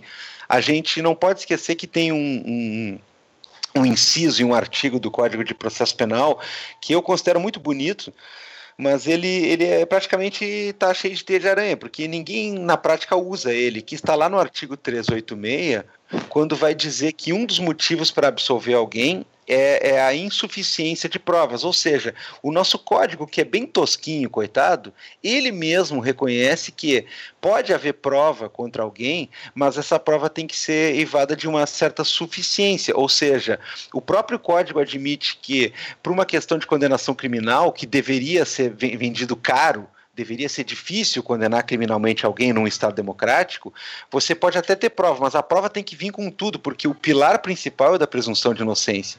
Então não é um empate que o início do processo penal, ele é uma vantagem para a inocência que tem que ser derrubada. Então, quer dizer, é, essa questão é, dos links serem feitos para que ele tenha ordenado isso como um grande esquema maquinado, enquanto ele tinha poder de ofício da presidência, esses links são aqueles que uh, teve que se forçar um pouquinho a barra, porque a ocultação tá, tá lá, a ocultação tá na cara. E a gente, né, como jurista, teve que ouvir cada coisa nesses últimos tempos, né? Uh, eu já vi gente dizendo que, por exemplo, uh, o imóvel nunca foi do Lula, porque afinal de contas o nome dele, o nome dele não estava na escritura. Não na escritura. É, é, cara, isso é, isso é uma coisa assim, ó, é, dá vontade de dar um abraço na pessoa e dizer, tá, vem cá, vem, pronto, pronto, passou, né? Aí, quer dizer, é, outro aspecto, é, as pessoas dizem, não, porque é, onde é que está a prova, o recibo e coisa e tal. como é que vai dar recibo de, de, de propina, barra, de uhum. coisa que você quer ocultar? Né? As provas desses e-mails trocados, uh, a prova dessas gravações telefônicas e os próprios depoimentos, por mais que os sujeitos não sejam os mais confiáveis da face da Terra, eles são provas. Ou seja, o discurso de não à prova é um discurso é para inglês ver. Ah, você tem que bater no que é de verdadeiro, que é o seguinte, ó, as provas não permitem uma condenação desta monta. Eu não vou nem dizer que não permitem uma condenação, mas vamos mudar o braço a torcer, vamos jogar baixo, então. As provas não permitem uma condenação desse tamanho. Só que, claro, esse discurso ele não martiriza, esse discurso ele não vitimiza, e esse discurso ele, ele é um discurso de quem quer entrar para botar all in na mesa, né? É, ou seja, é, não é um discurso que gera toda essa comoção ou tentou gerar. Por isso, eu acredito de fato que a questão da prova está aí. Ela existe, sim. É, a gente pode discutir se ela é fraca, se ela é conclusiva e onde é que houve um empurrãozinho para um indício virar uma prova. Mas discutir se houve ou não houve prova eu acho meio leviano. E eu também queria dizer que a, a, minha segunda grande felicidade ao ouvir a Virgínia falando foi justamente isso, né? Uh, por que diabos uh, o cara não, não se declarou como ganhador de um, de, um, de um, presente? E isso é uma coisa que eu não vejo ninguém falar desde o início da controvérsia e realmente poderia pegar mal para ele, mas é, pegar mal é uma Mil coisa. É, melhor uh, que... Abrir margem. Mas é claro, abrir margem para uma condenação criminal é bem pior. Uh, é. eu, eu, já disse várias vezes isso. Se eu sou o Lula, eu digo assim, ó. E esse apartamento aí, Lula? Ganhei. Ganhou? Como assim? Ganhei. Porque uh, lobby. Lobby. Ah, tá fazendo lobby? Tô, tô fazendo lobby, sim. Fiz um monte de favor pros caras, os caras fizeram para mim, isso aqui, ganhei porque os caras gostam da minha cara e pronto. É, é, meio, é meio ridículo. É, agora, é uma saída muito mais honrosa. Né? E então, eu não quer acho dizer... tão ridículo, não, viu? Só um parênteses. Porque, assim, o Lula atuou bastante para as empresas atuarem fora do país que eu acho que é um trabalho super legítimo. Ele levar a, as, a, tipo, as empreiteiras tal para fazer a obra fora do país. E ele receber como, como retorno presentes seria algo perfeitamente normal. Assim, eu e não outra? acho até tão ridículo assim, não. Não, fora que a gente via ele no jatinho da galera, andando com a galera, então, assim, não tinha nada escondido desse Exato. outro aspecto da relação dele com as elites brasileiras. Então, seria somente o fato de mostrar que ele tinha uma coisa especificamente, isso aí é preciosismo, né? Uhum. Pois é. Sim. É, é, é, esse detalhe, quer dizer, uh, Sim, sou uma figura mundialmente influente. Sim, tenho uma galera que come na minha mão. Então, uh, fiz lobby para algumas pessoas e elas me deram brindes em troca. E aí você mata a charada, inclusive, disso aí ter sido um ato da presidência que tem a ver com a Petrobras.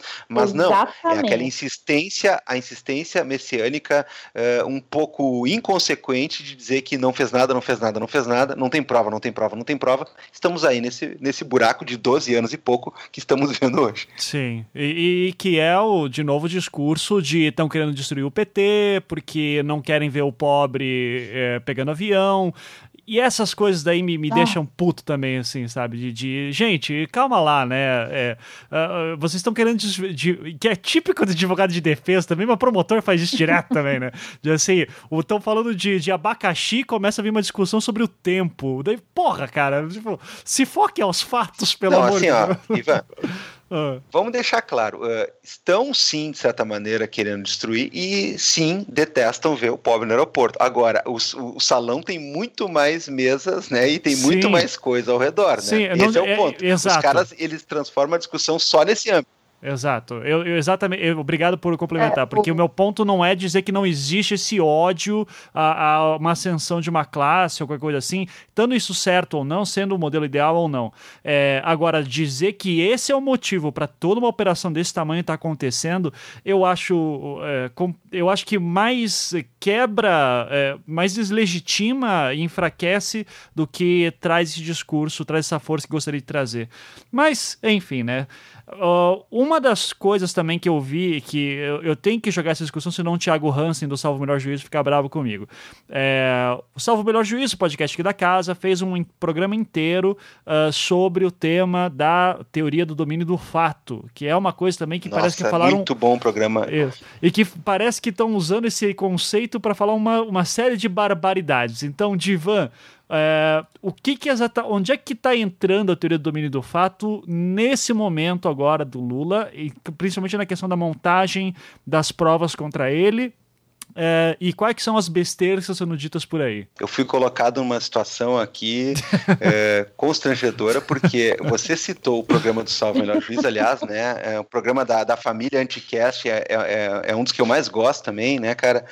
É, e principalmente esse episódio que a gente contou, né, quem escutou, contou com uma verdadeira aula de um grande amigo meu, chamado Alaor Leite, que é, sem dúvida nenhuma, o cara que mais entende no Brasil de domínio do fato. Até porque ele estuda lá na Alemanha, na fonte de tudo, no criador ou, ou no principal expoente da teoria, que é o Klaus Roxin. Né? Então, uh, quem quiser entender mesmo sobre isso, né, não ficar com esse meu humildezinho pitaco de meio minuto aqui, né, vai escutar lá o Alaor, o Alaor, vai ler o professor Luiz Greco e tudo mais. Mas, uh, voltou uh, de novo hoje, no voto do, do desembargador Paulsen, a questão do domínio do fato. E aí a gente precisa esclarecer uma coisa de uma vez por todas, né? Desde a época do mensalão, essa teoria é usada de uma maneira completamente bizarra, que inclusive o Klaus Roxin no Brasil uh, tomou contato com algumas leituras e algumas explicações do que está sendo feito uh, em torno dessa teoria, e ele disse assim, olha, me desculpe, está tudo errado. Né? Então, a teoria basicamente ela vai ser um critério de determinação para você ranquear. Eu estou falando de uma maneira da mais, né, mais ligeira e rasa possível, né? É, você vai ranquear entre as pessoas que têm algum grau de, de autoria ou participação quem é aquele autor principal, quem é aquele coautor, quem é aquele que é um mero partícipe, auxiliar e tudo mais. Então não é uma teoria para você dizer o seguinte: não tenho prova contra o cara, mas ele está por trás, então toca a ficha nele.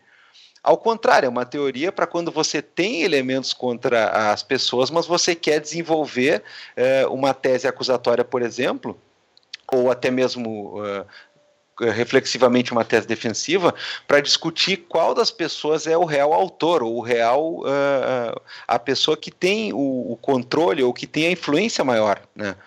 Então, essa besteira de como a teoria chegou no Brasil, de ficar estabelecendo que você tem provas contra uma pessoa, você tem é, uma hipótese contra a outra, você acha que essa outra é o verdadeiro chefe da coisa, e aí, a partir disso, é essa pessoa que, que vai ser vai ganhar o prêmio de, de estar figurando na acusação como autor.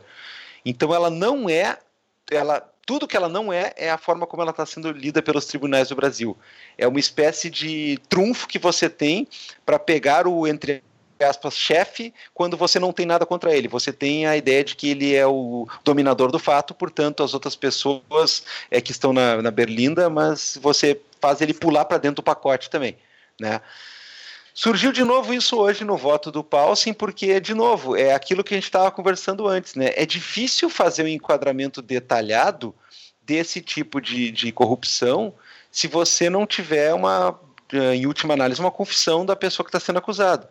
Então isso aí tem virado um trunfo, né? Eu achava que depois do mensalão a gente estava quase livre dessas interpretações, mas isso está virando um trunfo e de novo uh, surgiu agora, é, como quem diz assim, olha, eu não tenho elementos, mas uh, ao fim e ao cabo a gente tem uma série de circunstâncias que meio que apontam para a mesma direção, que esse cara era o chefe, que ele era uh, o centro do enigma, então, portanto, nós estamos metendo ferro nele. Olha, foi, uma, foi um uso da teoria que ganha inclusive alguns pontos mais lamentáveis, porque ela basicamente basicamente confirmou em forma de voto uh, aquele PowerPoint. Foi basicamente isso que aconteceu. Aham. Uhum. É.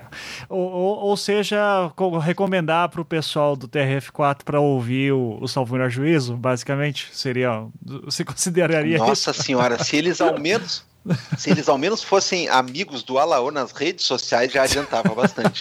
Mas se ouvirem o programa, não sobe a pedra sobre pedra. Certo. Quiçá ler algum livro, algum artigo produzido por ele, pelo professor Greco, mas aí eu acho que é pedir demais. Né? Tá, beleza. Então, uh, bom, eu vou agora jogar na roda aqui para Sabrina, principalmente, porque ela que é a nossa pesquisadora da esquerda. Uh, Sabrina, Lula preso amanhã ou semana que vem, não sei quando. E aí, como é que fica a esquerda, que já está em, em frangalhos, o, o, já tem toda a discussão se Lula é de esquerda mesmo ou não, mas como é que fica aí para 2018? O que, que você uh, imagina? O que, que você gostaria de ver? Eu estava conversando com um amigo meu, que ele é psicanalista, hoje falando que a esquerda precisa de psicanálise. Porque uma questão. a questão tá feia. Inclusive, assim, um dos capítulos da minha tese de doutorado é analisando a melancolia da esquerda. Olha. Não só no sentido geral, mas as pessoas sendo melancólicas mesmo, é uma nostalgia de coisas que nem foram vividas ou que poderiam ter sido vividas. Então, assim, aquela, aquela vontade constante de ter o que não se pode ter, né? Então, assim, é muito interessante a gente estar tá observando como isso se traduz tanto nos militantes quanto nas organizações. E eu tenho visto, por exemplo, um, um, problema muito grave relacionado a essa posição do Lula sendo um candidato de Schrödinger. Ele vai estar, ele não vai estar, ele influencia, ele não influencia. É, como isso afeta a, a esquerda que é minoritária, mas que foi uma esquerda que fazia oposição ao PT durante todo esse momento e vai ter candidato próprio e tudo mais. Por exemplo, o PSOL, né? O PSOL sendo um partido altamente fragmentado ali dentro, uh, não só porque é um partido amplo, um partido de tendências, mas ele é um partido fragmentado também.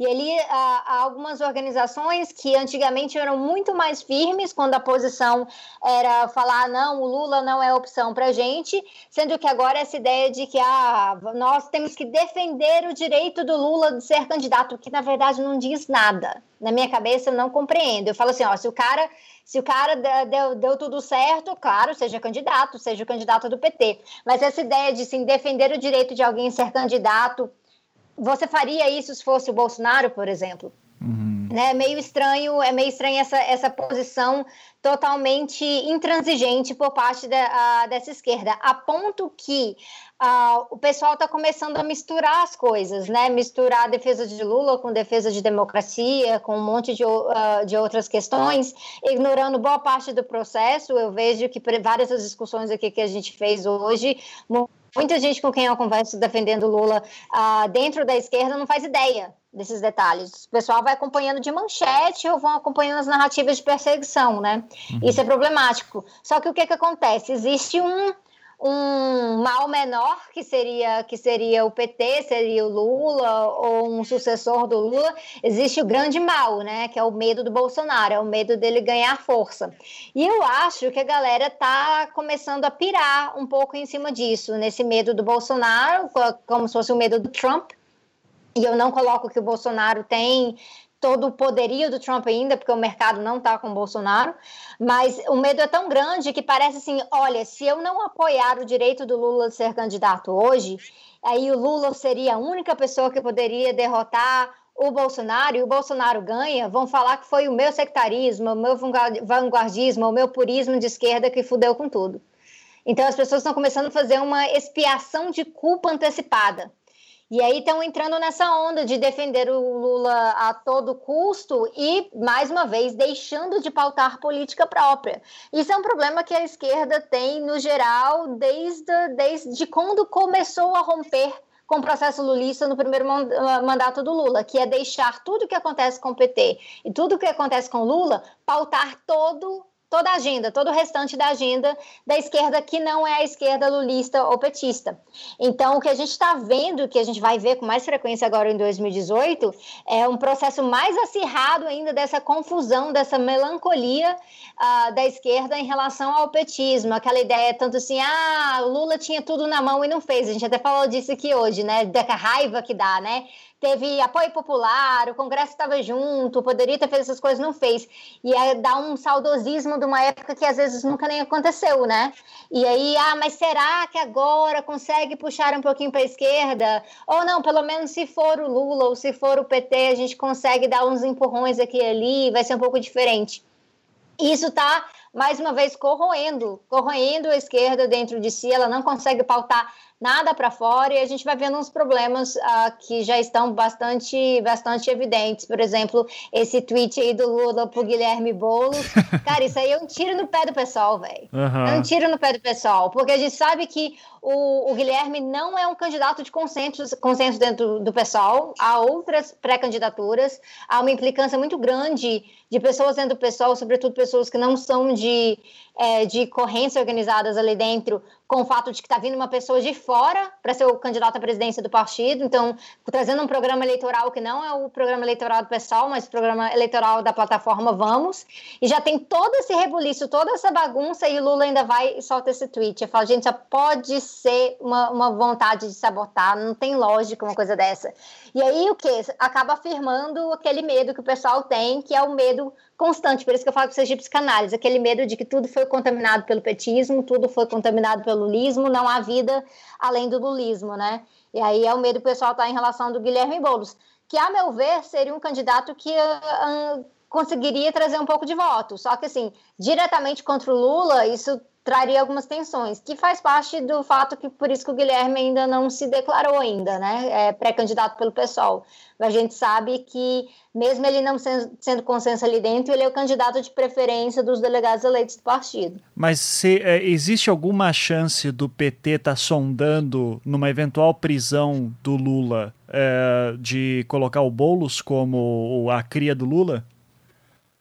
Existe essa, essa possibilidade já foi maior. Já foi maior, a gente vê uma aproximação. O Guilherme é uma pessoa que eu conheço pessoalmente, tenho uma admira, admiração muito grande pela militância dele, líder do MTST, já aguentou muita porrada, é, mas é, há essa transição do Guilherme de figura de líder de movimento social para uma figura partidária.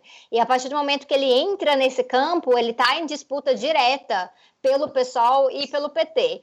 Pelo PT por conta de proximidade, de, de processos contínuos, uh, de, uh, por anos e anos e anos, mesmo fazendo oposição aos governos, fazendo luta quando a Dilma ia lá cortava recursos do Minha Casa Minha Vida e tudo mais, sempre teve um certo nível de afinidade ali, até porque movimentos sociais, eles agem diferente de partido, eles têm que estar tá negociando, têm que estar tá conversando tudo mais.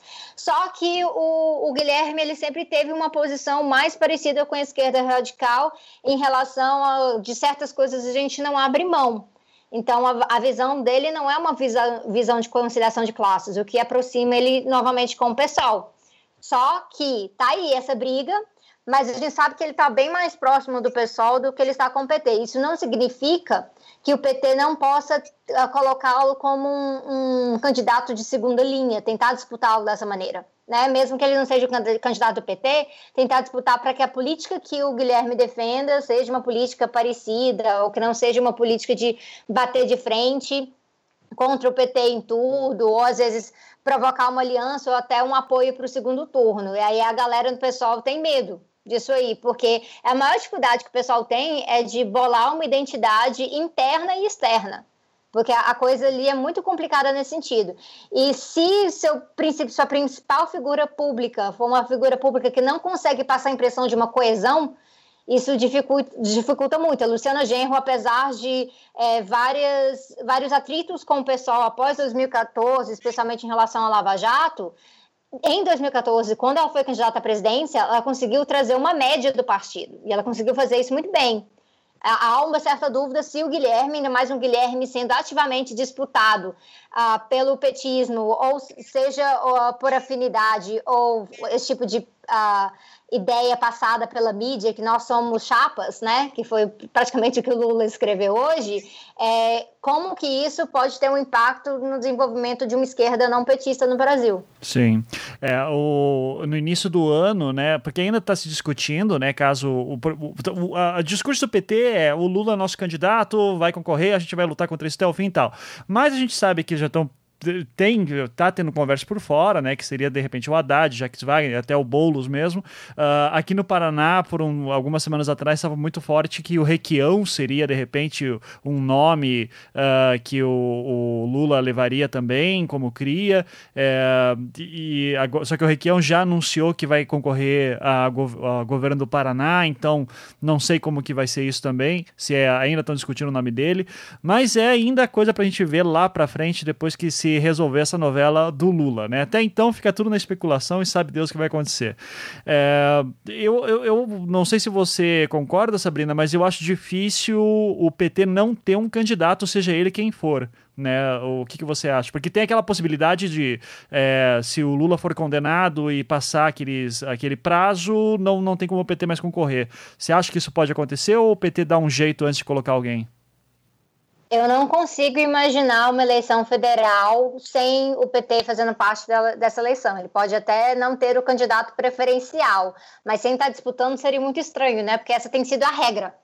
Ah, e é algo que o partido se acostumou muito com isso, tanto que faz parte da crítica da, da tal da da estratégia da pinça, né, do PT, de crescer no campo popular e de crescer no campo institucional e como o institucional tomou conta da coisa. Então, é uma prioridade muito grande de fazer a disputa eleitoral ali dentro. Eu imagino que eles vão ter, tentar segurar até o último minuto, até por conta dessa ideia dessa transição de um candidato sucessor, uh, tentar transferir esse capital político, mas eles não vão abrir mão de uma candidatura própria. O que eles podem tentar é, durante esse processo, justamente por falar que existe uma grande ameaça que precisa ser barrada, sendo Bolsonaro, e uma grande luta unificada que precisa ser feita, que seria essa defesa da democracia, porque um ataque ao Lula é um ataque à esquerda em geral, o que eu discordo, existem várias nuances uh, entre um ponto e o outro, mas fazendo esse discurso para tentar colocar outras candidaturas de esquerda em uma chapa unificada ou, agindo conjuntamente de várias formas.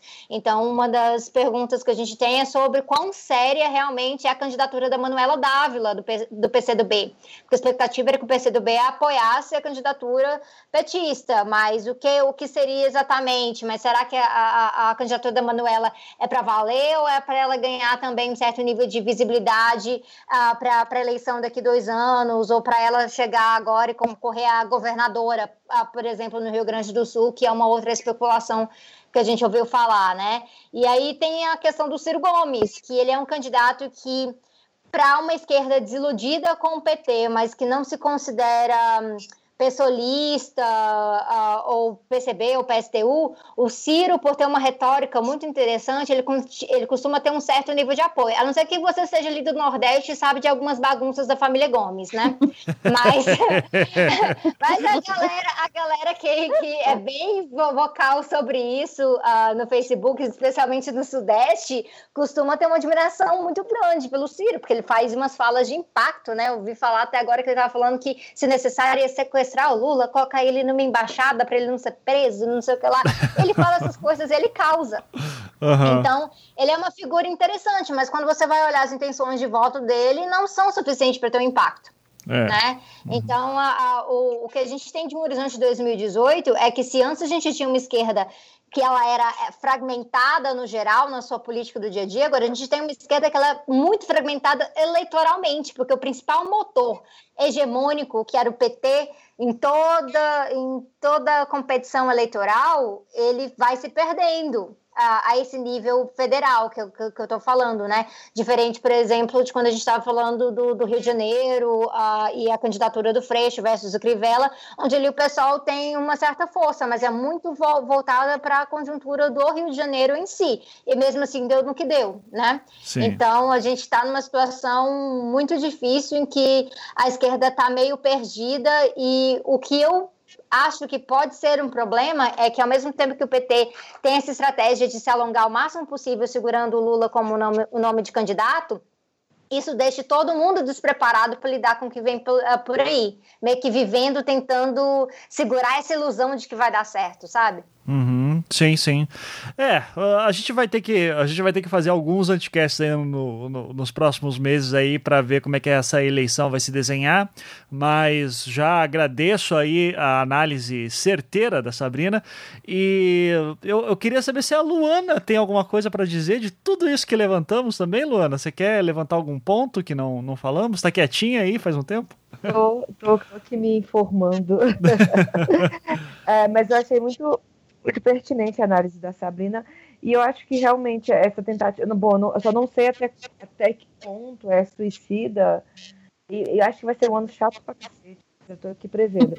Essa tentativa do PT, né, e a Gleisi Hoffmann já falou que o Lula é o candidato, e de esticar isso, esticar isso até, até quando, né, até, até quando vai ser possível, na verdade, esticar tudo isso. Então, é, eu, eles têm até o dia, até agosto para poder registrar essa candidatura, que deve ser registrada, provavelmente mesmo com o Lula preso isso pode ser feito, é, e, e para esperar, apesar dele ser ficha suja, ele pode concorrer, o que não significa que ele vá tomar a posse do mandato, né? Então, assim, acho que bagunça, acho que no momento bagunça mais do que esclarece o cenário, com toda a esquerda nessa. A Sabrina trouxe muito bem fragmentada e, e até meio chato mesmo. O PT não, não vai, obviamente, abrir mão de lançar a cabeça de chapa, e o que é uma outra coisa insuportável. É, porque aí ficam nessa coisa de que Jacques Wagner não decola, mas também, também não quer, acho que não tem muito interesse. O Haddad poderia ter algum interesse, mas ele já foi colocado também, não vou me esquecer, é, saiu nas, duas, nas, nas, últimas semanas uh, que a justiça, não sei se abriu um processo, se está investigando também o Haddad. Operação, operação Cifra Oculta, né? É, exatamente. Não, Ele não foi indiciado. Exatamente. Então, assim, é, talvez o PT insista no Lula porque ele não tem para onde correr. E como é um partido que não abre mão da cabeça de chapa, isso desde sempre, porque já teve oportunidade de, de é, ir junto com um outro candidato em determinados momentos, até mesmo em 2010, quando o Lula não abriu mão de colocar Dilma e você poderia ter outros candidatos mais interessantes fazendo uma aliança. Então, eu acho que, mesmo por falta do, de, de, quem colocar, de como colocar, porque uma coisa é o Lula eleger a Dilma estando na presidência da República, outra coisa é o Lula eleger um poste do PT é, estando nessa narrativa controversa de né, bandido e mocinho, que a gente vai ver se arrastar aí por algum tempo. Então, eu acho que vai ser um ano bem difícil e bem complicado mesmo. É. Enquanto isso, o Alckmin começa a se desenhar como um candidato de centro. Que, que é. tempos vivemos? É. Gente, a gente vive tempos em que falam que PSDB é esquerda, velho. Então, o Alckmin se considera, né? Você tem Não, mas, mas o, a maior crítica a toda a operação e o julgamento sai da lavra de Reinaldo Azevedo, né? Não podemos esquecer. é verdade. Isso, isso é outra coisa, né? A gente tem muito, vai ter muito candidato para pouco, eu não sei, para pouca condição de, de, de, país suportar. Então, tá, tem o Alckmin aí que não se viabilizou ainda porque não agrega, não agrega como, como talvez deveria, como até, infelizmente, o Bolsonaro, apoio popular, na verdade, agrega, né, mas agrega outras coisas. E, e, e, uma safra cada vez maior de candidatos, né? Tem o Collor e tem o, o que talvez. Meu Deus, tem o Collor. O é, Collor, gente! é assustador. Então, assim, a gente vai ter uma eleição talvez com o maior número de candidatos desde 1989. Então, quem ganhar. É, enfim, acho que, acho que o cenário é, é, é escuro, é nebuloso para daqui a uma semana. Quem dirá para daqui a oito, nove meses, quando a gente vai ter eleição. Então. Exato. Olha, eu, posso colocar uma, uma aflição minha aqui para vocês? Claro, agora é o momento certo. Aí tá, é até o momento da terapia, como disse a Sabrina. Então. Não, olha só, a, a partir agora do final do julgamento, é, eu, eu tive uma, uma, uma conversa barra discussão é, barra debate com a minha esposa, Fernanda, é, porque eu telefonei para ela, ela, ela não está aqui, né? Nós não estamos na mesma cidade hoje. E, eu falei lá para ela e disse assim, cara, é o seguinte, é, a militância petista, ela, ela insiste e, e, vai sugar a leite dessa pedra até não poder mais. E eu digo uma coisa que eu já estou dizendo há um bom tempo, sabe? Será que não é hora de deixar, claro, com o tamanho que tem o Lula, né? É, é, parece uma afirmação difícil. Mas será que não é hora de começar a deixar embora esse cara, né? Porque assim, ele não é o proprietário daqueles anos do governo dele e não é o proprietário exclusivo daquelas ideias. Uh, não é a única pessoa que pode implementá-las. Uh, então, assim, a, o apego a esse tipo de coisa faz com que as pessoas, elas, uh, eu gosto muito desse termo e eu tenho infelizmente usado ele mais do que eu gostaria. As pessoas estão hipotecando a, a sua racionalidade, a sua inteligência em prol de qualquer coisa né? E aí, bom, a minha, minha mulher, ela lá pelas tantas só faltou me chamar de golpista, né? foi, foi, foi, foi uma, uma ligação bem traumática, né? É, mas terminou, terminou bem, né? Terminou com as nossas juras de amor habituais. Mas o fato é, é eu estou vendo uma, uma, uma militância com muita dificuldade de perceber que essa estratégia já foi vitoriosa, mas assim, ó, deu, tchau, um abraço, e não que ela não possa voltar com outra roupagem, mas é, em algum momento a gente precisa largar de mão dessas coisas do governo Lula, da própria pessoa do Lula. Ele também não se permite, né? Eu não, não. sei se isso é uma estratégia partidária uh, correta, tem um, mas tem um problema mais grave aí. Tem um é, problema mais grave ver... aí, é que às vezes morre o petismo, mas não morre o lulismo. O pois lulismo é, já se tornou uma coisa muito mais profunda na mentalidade das pessoas. Ele não é necessariamente só atrelado ao Lula. Ele é um tipo de política personalista. Pois é, mas é que é, é, ela tá, tá dando errado, né? Nesse momento. Ah, mas tá há muito tempo. Ela, ela, ela não dá, na verdade, ela dá certo na medida em que o Lula por si só tem 30% do eleitorado. Mas se você colocar qualquer. Porque se você colocar outro. Não é o PT que tem isso, é o Lula. Então, assim, essa coisa. O Lula é maior do que o PT há muito tempo. Né? E, e, isso ficou muito provado mesmo em 2010 também, quando ele empurrou a Dilma, e, e o PT também não, não, não, tinha essa concordância com ele. Agora, é, deu, é realmente, deu, mas quando, quando, que vão entender isso e quando que vão renovar esse quadro? É, a impressão que eu tenho é que nunca, até que aconteça o, o, o destino de todos nós, né? Eu estava fazendo um paralelo esses dias, porque porque o PT sempre foi muito forte é, dos, dos, dos, primórdios, né, dos anos 80 para cá, eu acho que uh, Porto Alegre e Rio Grande do Sul foram uma força muito grande uh, que herdou um entusiasmo com o PT, assim, digno de ABC paulista nos primórdios do partido. E a gente teve em Porto Alegre, uh, deixa eu ver, Olívio Dutra, Tarso Genro, uh, de Raul Ponte, depois volta o Tarso de novo, ou seja, tu tem enfileiradas quatro prefeituras do PT, tu tem uma eleição como a de 98 do Olívio Dutra, que foi talvez uma das eleições mais difíceis da história, e foi assim uma virada e foi uma, uma vitória do PT assim para deixar desesperado a oposição. Uh, e agora tu tem isso aí tão esmaecido. O segundo turno em Porto Alegre, na última eleição, foi entre Marquesan e Melo. E assim, um candidato do continuismo medíocre, né? A cidade estava às traças, durante anos da administração Fogaça, que é basicamente um. Se, se o Alckmin é o picolé de chuchu, o Fogaça, sei lá, é gasoso, né? E conseguiu vencer. E conseguiu fazer o seu sucessor, que é um banana. E aí o, o vice do banana entra para concorrer com o Marquesan, que é outro paspalho, e ganha o Marquesan. E, cara, assim, ó, e, e, as alternativas que o PT oferece aqui são as mesmas desde quando eu era criança, cara. É o Raul Ponte, é o Rosseto, é, sabe? E, e, eu vejo isso se espalhando para outros PTs em outros lugares. Então, assim, é um impeditivo de formar novas grandes lideranças. É uma coisa que, sei lá, um político de, expoente, de expoente uh, visibilidade, como um, um Haddad, por exemplo, ele vai gramar durante muitos anos até ser alguém do tamanho que esses caras foram, porque eu, eu acho que existe uma espécie de barreira, mas essa barreira está necrosando né? Uhum. Fala aí, Sabrina. É porque o que acontece é o seguinte: a gente tem duas coisas acontecendo ao mesmo tempo. Uma é a tal da crise de autoridade que a gente chama nos estudos gramscianos do problema do interregno, né? Do velho que está morrendo, mas não morre, tá quase andando aí feito um zumbi, e o novo que tá para nascer, mas não nasce e meio que começa a replicar coisas do velho. Então, quando a gente fala da esquerda, a gente vê muito disso. E a própria relação de, dessas grandes figuras petistas com o PT, elas tornam uma relação extremamente frágil. Ela é baseada em histórias do passado, ela é baseada em cargos, ela é baseada em respeito dos burocratas internos, porque você encontra ali dentro da juventude, juventude petista, por exemplo, exemplo, várias críticas a por que o Lula de novo. Inclusive, eu sei de gente da juventude petista que está apoiando a Manuela Dávila para uhum. não apoiar o Lula de novo porque estão cansados. Só que o PT ele conseguiu se estabelecer esse tempo todo nessa posição de hegemonia dentro da esquerda e aí sendo a única opção viável. Uh, batendo em cima dessa tecla de que a ah, tal pessoa não tem força, tal pessoa não tem força. E aí ela minou as próprias chances de renovação partidária ali dentro. Então, isso que você está falando do Haddad, não, não demorar muito tempo para um dia ser o que o Lula é hoje, é muito, muito tempo mesmo. Até porque o trabalho de base que o PT fazia no princípio, na década de 80, até no começo da década de 90, é um trabalho de base que se perdeu e ele foi por várias vezes terceirizado.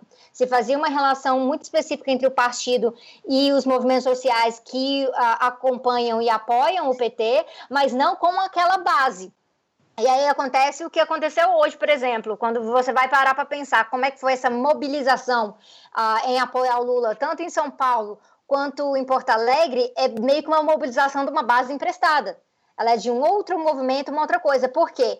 Uh, o, o, próprio PT não consegue mais con construir suas figuras em cima de si mesmas, o Lula sendo essa exceção, mesmo assim uma exceção fragilizada, como a gente vê hoje. Então, o Haddad não, uh, talvez ele nunca chegue a ser essa figura, porque o Haddad, para começar, tem uma pinta de tecnocrata, ele não tem uma pinta de um, de um político que realmente vai e conversa com a população. Então, seria uma dificuldade muito grande dele conseguir crescer em cima disso. Aí o PT está começando a ruir um pouco em cima desse processo, porque ele não está tendo a renovação interna partidária. Já o PCdoB está tentando apostar um pouco disso com figuras como a Manuela Dávila, porque o PCdoB tem um aparato muito grande chamado JS dentro da Uni. Então ele tem essa vantagem problema do pessoal é que o pessoal tem muito sangue novo, mas às vezes fica tentando copiar umas táticas da, da, galera, da galera velha. E aí fica todo mundo na, preso na ideia de, ah, mas tal pessoa tem chance, tal pessoa não tem chance. Eu fiz um vídeo sobre isso semana passada, sobre o problema do mal menor, da gente ficar preso nessa lógica. E o PT se garante fazendo essa lógica de que nós somos os únicos que consegui, uh, conseguimos ganhar, mesmo que não, não sejamos os desejáveis.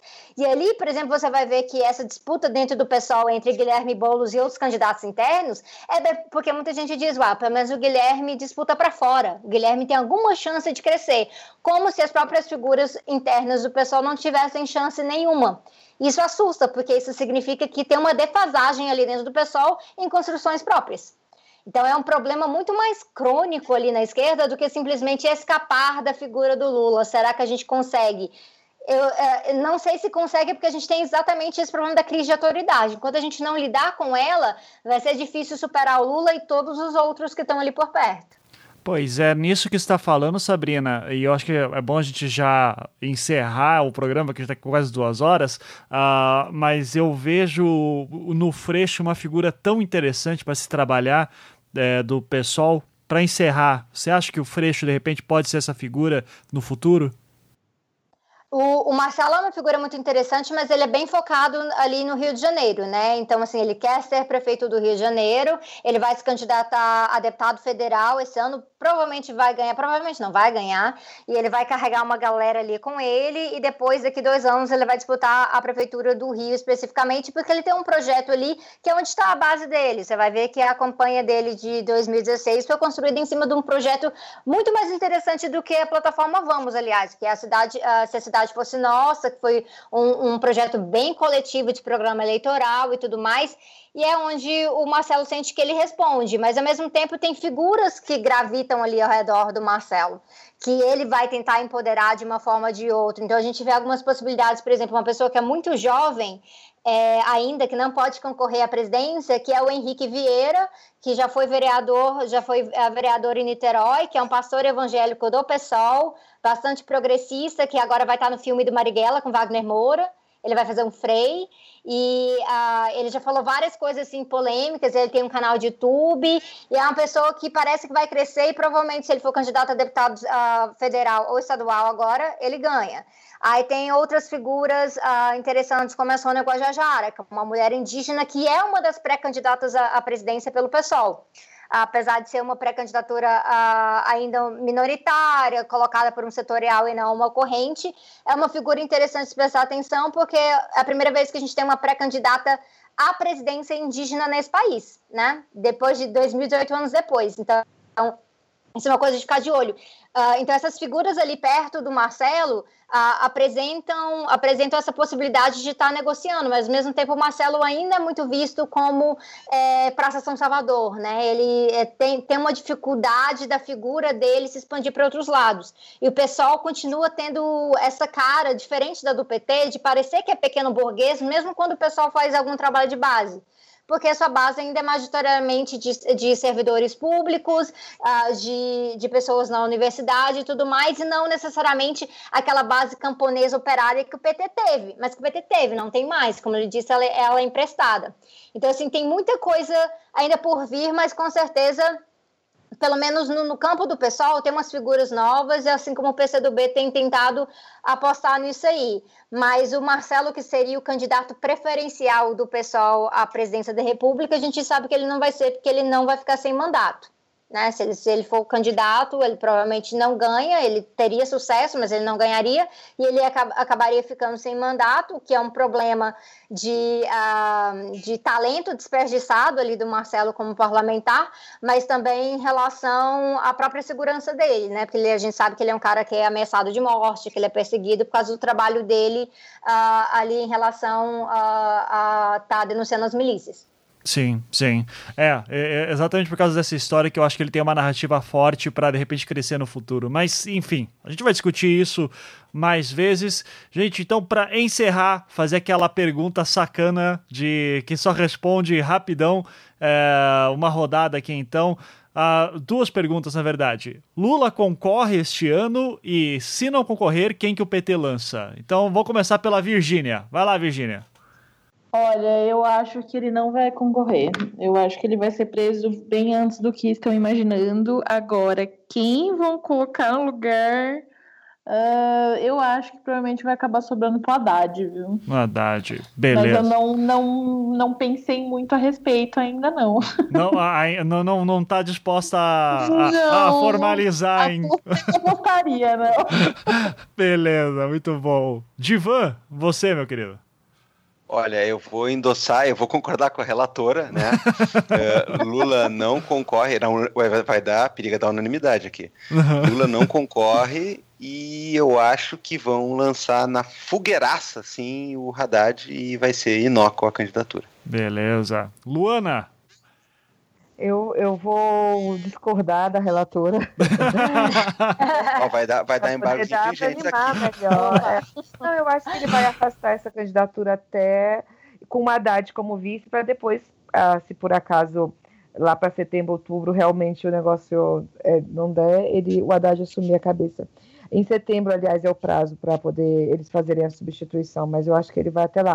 Eu acho que você podia ter sugerido um bolão mais legal, Ivan. Tipo, é, em quanto tempo ele vai ser preso? Ah, tá. Aí a gente faz uma foto, cada um colocava 10 reais. Aí, aí a gente saía daqui todo mundo chamando a gente golpista mesmo. Não, mas ah, pô, pelo menos seria, vai ser preso? Sim, quanto tempo? Um mês. Não, tudo bem. Isso daí eu não quero levantar tanta polêmica hoje, assim. Então, tá Sabrina, Lula concorre e se não, quem que o PT lança? Lula concorre até preso. Mesmo que tenha um outro candidato ali, ele vai estar tá fazendo campanha de dentro da prisão, isso aí não tem dúvida nenhuma. Então, Sim. assim, uh, ele pode até não ser o candidato ali no TSE, mas ele continuará sendo candidato oficial do PT até o fim, porque a política é toda baseada nisso. Se esse é o caso, não interessa muito se é Jacques Wagner, se é Haddad. Agora, a única, a única coisa que eu tenho é que se é Haddad, a coisa meio pode dar ruim, porque o Haddad não tem identidade nenhuma com o PT. Eu não sei quando é que as pessoas vão aprender isso, mas ele realmente não tem. Então, sendo o Haddad o, o candidato sucessor ali, ele, ele vai ser bastante criticado e não vai ser uma aposta tão boa assim, não. Uhum. Mas, então é você o Jacques Wagner já corre o risco de ficar sem mandato ser preso, né? Então ele Exato, já não quer. Era isso que eu tava pensando. É, mas é, última já. Uhum. então eu coloco o Suplicy, pronto, Suplicy. o Suplicy é muito querido, é, né? É muito interessante que o Suplicy é uma figura muito querida. É, o único que corre o risco de não ser preso, né? Que seria mandar. É... Figura fofa. Mas, gente, é o, Suplicy, é. o Suplicy vai lá, canta uma musiquinha, é. ele relata um poema. Não, não, canta, não ele... canta uma musiquinha, ele canta a, a mesma. A Aí ele te, entrega, ele te entrega o livro dele sobre renda básica universal, aquela história. Ele é, ele é agradável, ele é um cara agradável, né? Tá. É, só, desculpa, é, só para eu ver um cenário bem apocalíptico assim, é possível o Lula concorrer, ganhar e daí depois é, ser emitido um mandado de prisão para ele? É, é possível, é, é, possível ele, ele, ele até vamos supor que a, candidatura se estenda, a, a, o julgamento recursal se estenda até passado o período da candidatura, que daí isso aí fica suspenso. Se ele ganhar né? Aí você vai ter toda essa questão que não tem a ver com o mandato para ser cumprida posteriormente, se for o caso. Agora, é possível ele entrar na disputa enquanto a coisa da, da possibilidade da concorrência ou não dele pela ficha limpa estar sob júdice no TSE. Eu acho que eles aceleram para não dar esse mico, né? Mas pode acontecer do cara estar tá no meio da disputa e ter que sair da disputa. Tá é, e se isso acontecer, o vice assume? O vice assume? Pois é, Aí não sei tá. se quem assume não A gente, a gente pode estabelecer que não é do, do PMDB. Não pode ser, né? Crime é isso. Não, a, a, minha dúvida era se quem assume é o Aécio. Então, Ainda não, Aécio, por, de novo não. Porque eu vou votar no, no cenário mais bizarro e caótico possível, que é isso. Lula concorre, ganha, e daí depois vem mandado de prisão com alguma coisa muito louca, e ninguém tava esperando nada disso, e foda-se, guerra civil no Brasil, não, não duvido de mais nada. Né? Aí sim, ah, aí eu concordo inteiramente. A que, guerra total, eh, que, alienígenas invadindo. Que inclusive eu recebi no WhatsApp hoje que as Farc já estão se organizando para quando Lula ser preso, elas invadirem, né? Então. Gente, as Farc estão sempre, as Farc que estão em processo de acordo de paz, estão sempre se organizando só para cuidar do Lula, né? Impressionante. Caraca. Não, o, o, o, os caras acham que, que, a, que as FARC estão de prontidão, assim. O problema é que nunca rola essa invasão, né, cara? É incrível isso. Vai gente esperando. Pois é, cadê os cubanos? A gente Exato. tá sempre ouvindo essa história e nada. Os médicos cubanos também, que são, são aqui é, é, infiltrados aqui para qualquer momento também tomar o poder. É. é. tá, é, vou pedir então para vocês fazerem seus jabás, começar com a Virgínia, mulher tamarindo. Faça, fale aí dos seus sabonetes, então, Virginia, de novo. Não, então, me sigam nas redes sociais, dê um joinha no vídeo. Não, brincadeira. É, se quiser falar sobre política e coisas da vida, é só me seguir lá no arroba Mulher Tamarindo. E aí eu lá também vendo sabonetes. E em breve estarei lançando minha linha de roupas também. Ai, que legal. Minha mulher, é minha, minha mulher é muito fã tua, já te falei isso, né? Ah, Mas, enfim, então... Obrigada. Estamos quando eu for a Curitiba, precisamos marcar bar. Por favor, só dá um toque. Uh, Gabriel Divan, manda aí, meu querido. Uh, bom, uh, prazer aí ter falado com todas vocês, prazer ter participado do Anticast. quem quiser me acompanhar em dúvidas existenciais e coisas parecidas, né, é Gabriel Divan em todas as redes sociais. no academia.edu tem boa parte da minha produção acadêmica. Uh, no gabrieldivan.com eh, você pode baixar o meu segundo livro, que eu lancei numa parceria com a editora com uma, um requisito de que pudesse haver uma versão PDF inteiramente gratuita, então o livro já vai pirateado de fábrica, né? Você pode baixar, se bem que não tem aquele gostinho de você estar tá conseguindo ele legalmente, né? E fora isso, vira casacas com nosso site onde aí estamos hospedando. O Vira Casacas está no SoundCloud, está no Deezer e a gente vai ter prazer em ganhar discussões e debates a partir da audiência de vocês também. Eu e o Felipe Abal, meu parceiro nessa empreitada. Maravilha, muito obrigado, Gabriel. E Sabrina, seu jabá também, fique à vontade. Cara, eu tenho tanto link que eu não sei nem onde é que eu vou começar. eu vou falar para ir em youtube.com/barra tese11, que aí em algum dos vídeos lá no final, nos créditos, tem todos os links de Instagram, de Twitter, de página pessoal de, de Academia Edu, de LinkedIn, de Facebook, dessas coisas todas. Porque me contaram que para uma acadêmica desempregada, uma boa forma é de você botar a boca no trombone, colocar a sua cara aí fora, para ver se alguém presta atenção na sua pesquisa. Até o momento tem funcionado. Uhum. Então eu vou, eu vou, continuar falando isso porque é o positivo, né? Não sei, não sei, é que nem essa ideia, eu adorei essa ideia, fazer, um, fazer uma conversa aí com a editora para sair o livro, mas sair um PDF gratuito aí para ter alcance, né? Sim. Então a ideia é essa. Me procurem lá no Tese 11, lá no YouTube, me achem em outros lugares. Estou sempre tentando responder as pessoas uh, quando, quando, quando o tempo dá, né? Mas estou tentando. Maravilha. Os links que vocês citaram estão todos na postagem. A Luana ainda não viu o futuro e não abriu o podcast dela ainda. Né? Nem blog. Não, não, não, nem nada disso. Eu continuo vendendo laranja e banana às sete da noite aqui em Brasília. Exato. E- e- então, mas de qualquer maneira, o Twitter da Luana também tá no, na postagem pra quem quiser seguir. Luana arroba Karen. Isso. Arroba não, é, como é que é underline, Karen? Nem sei fazer, tá vendo? Não, O link tá na postagem. Não tem- ninguém mais escreve nada hoje em dia, é só clique. Então tá tudo bem. Ah, então a gente queria agradecer muito, o papo foi ótimo. Vamos aí ver o que, que- quais são as cenas dos próximos capítulos, né? Então é isso, muito obrigado. Nos vemos semana que vem. Vamos dar tchau pro ouvinte. Então, tchau, tchau. Até mais. Tchau, tchau, ouvinte. Tchau. tchau.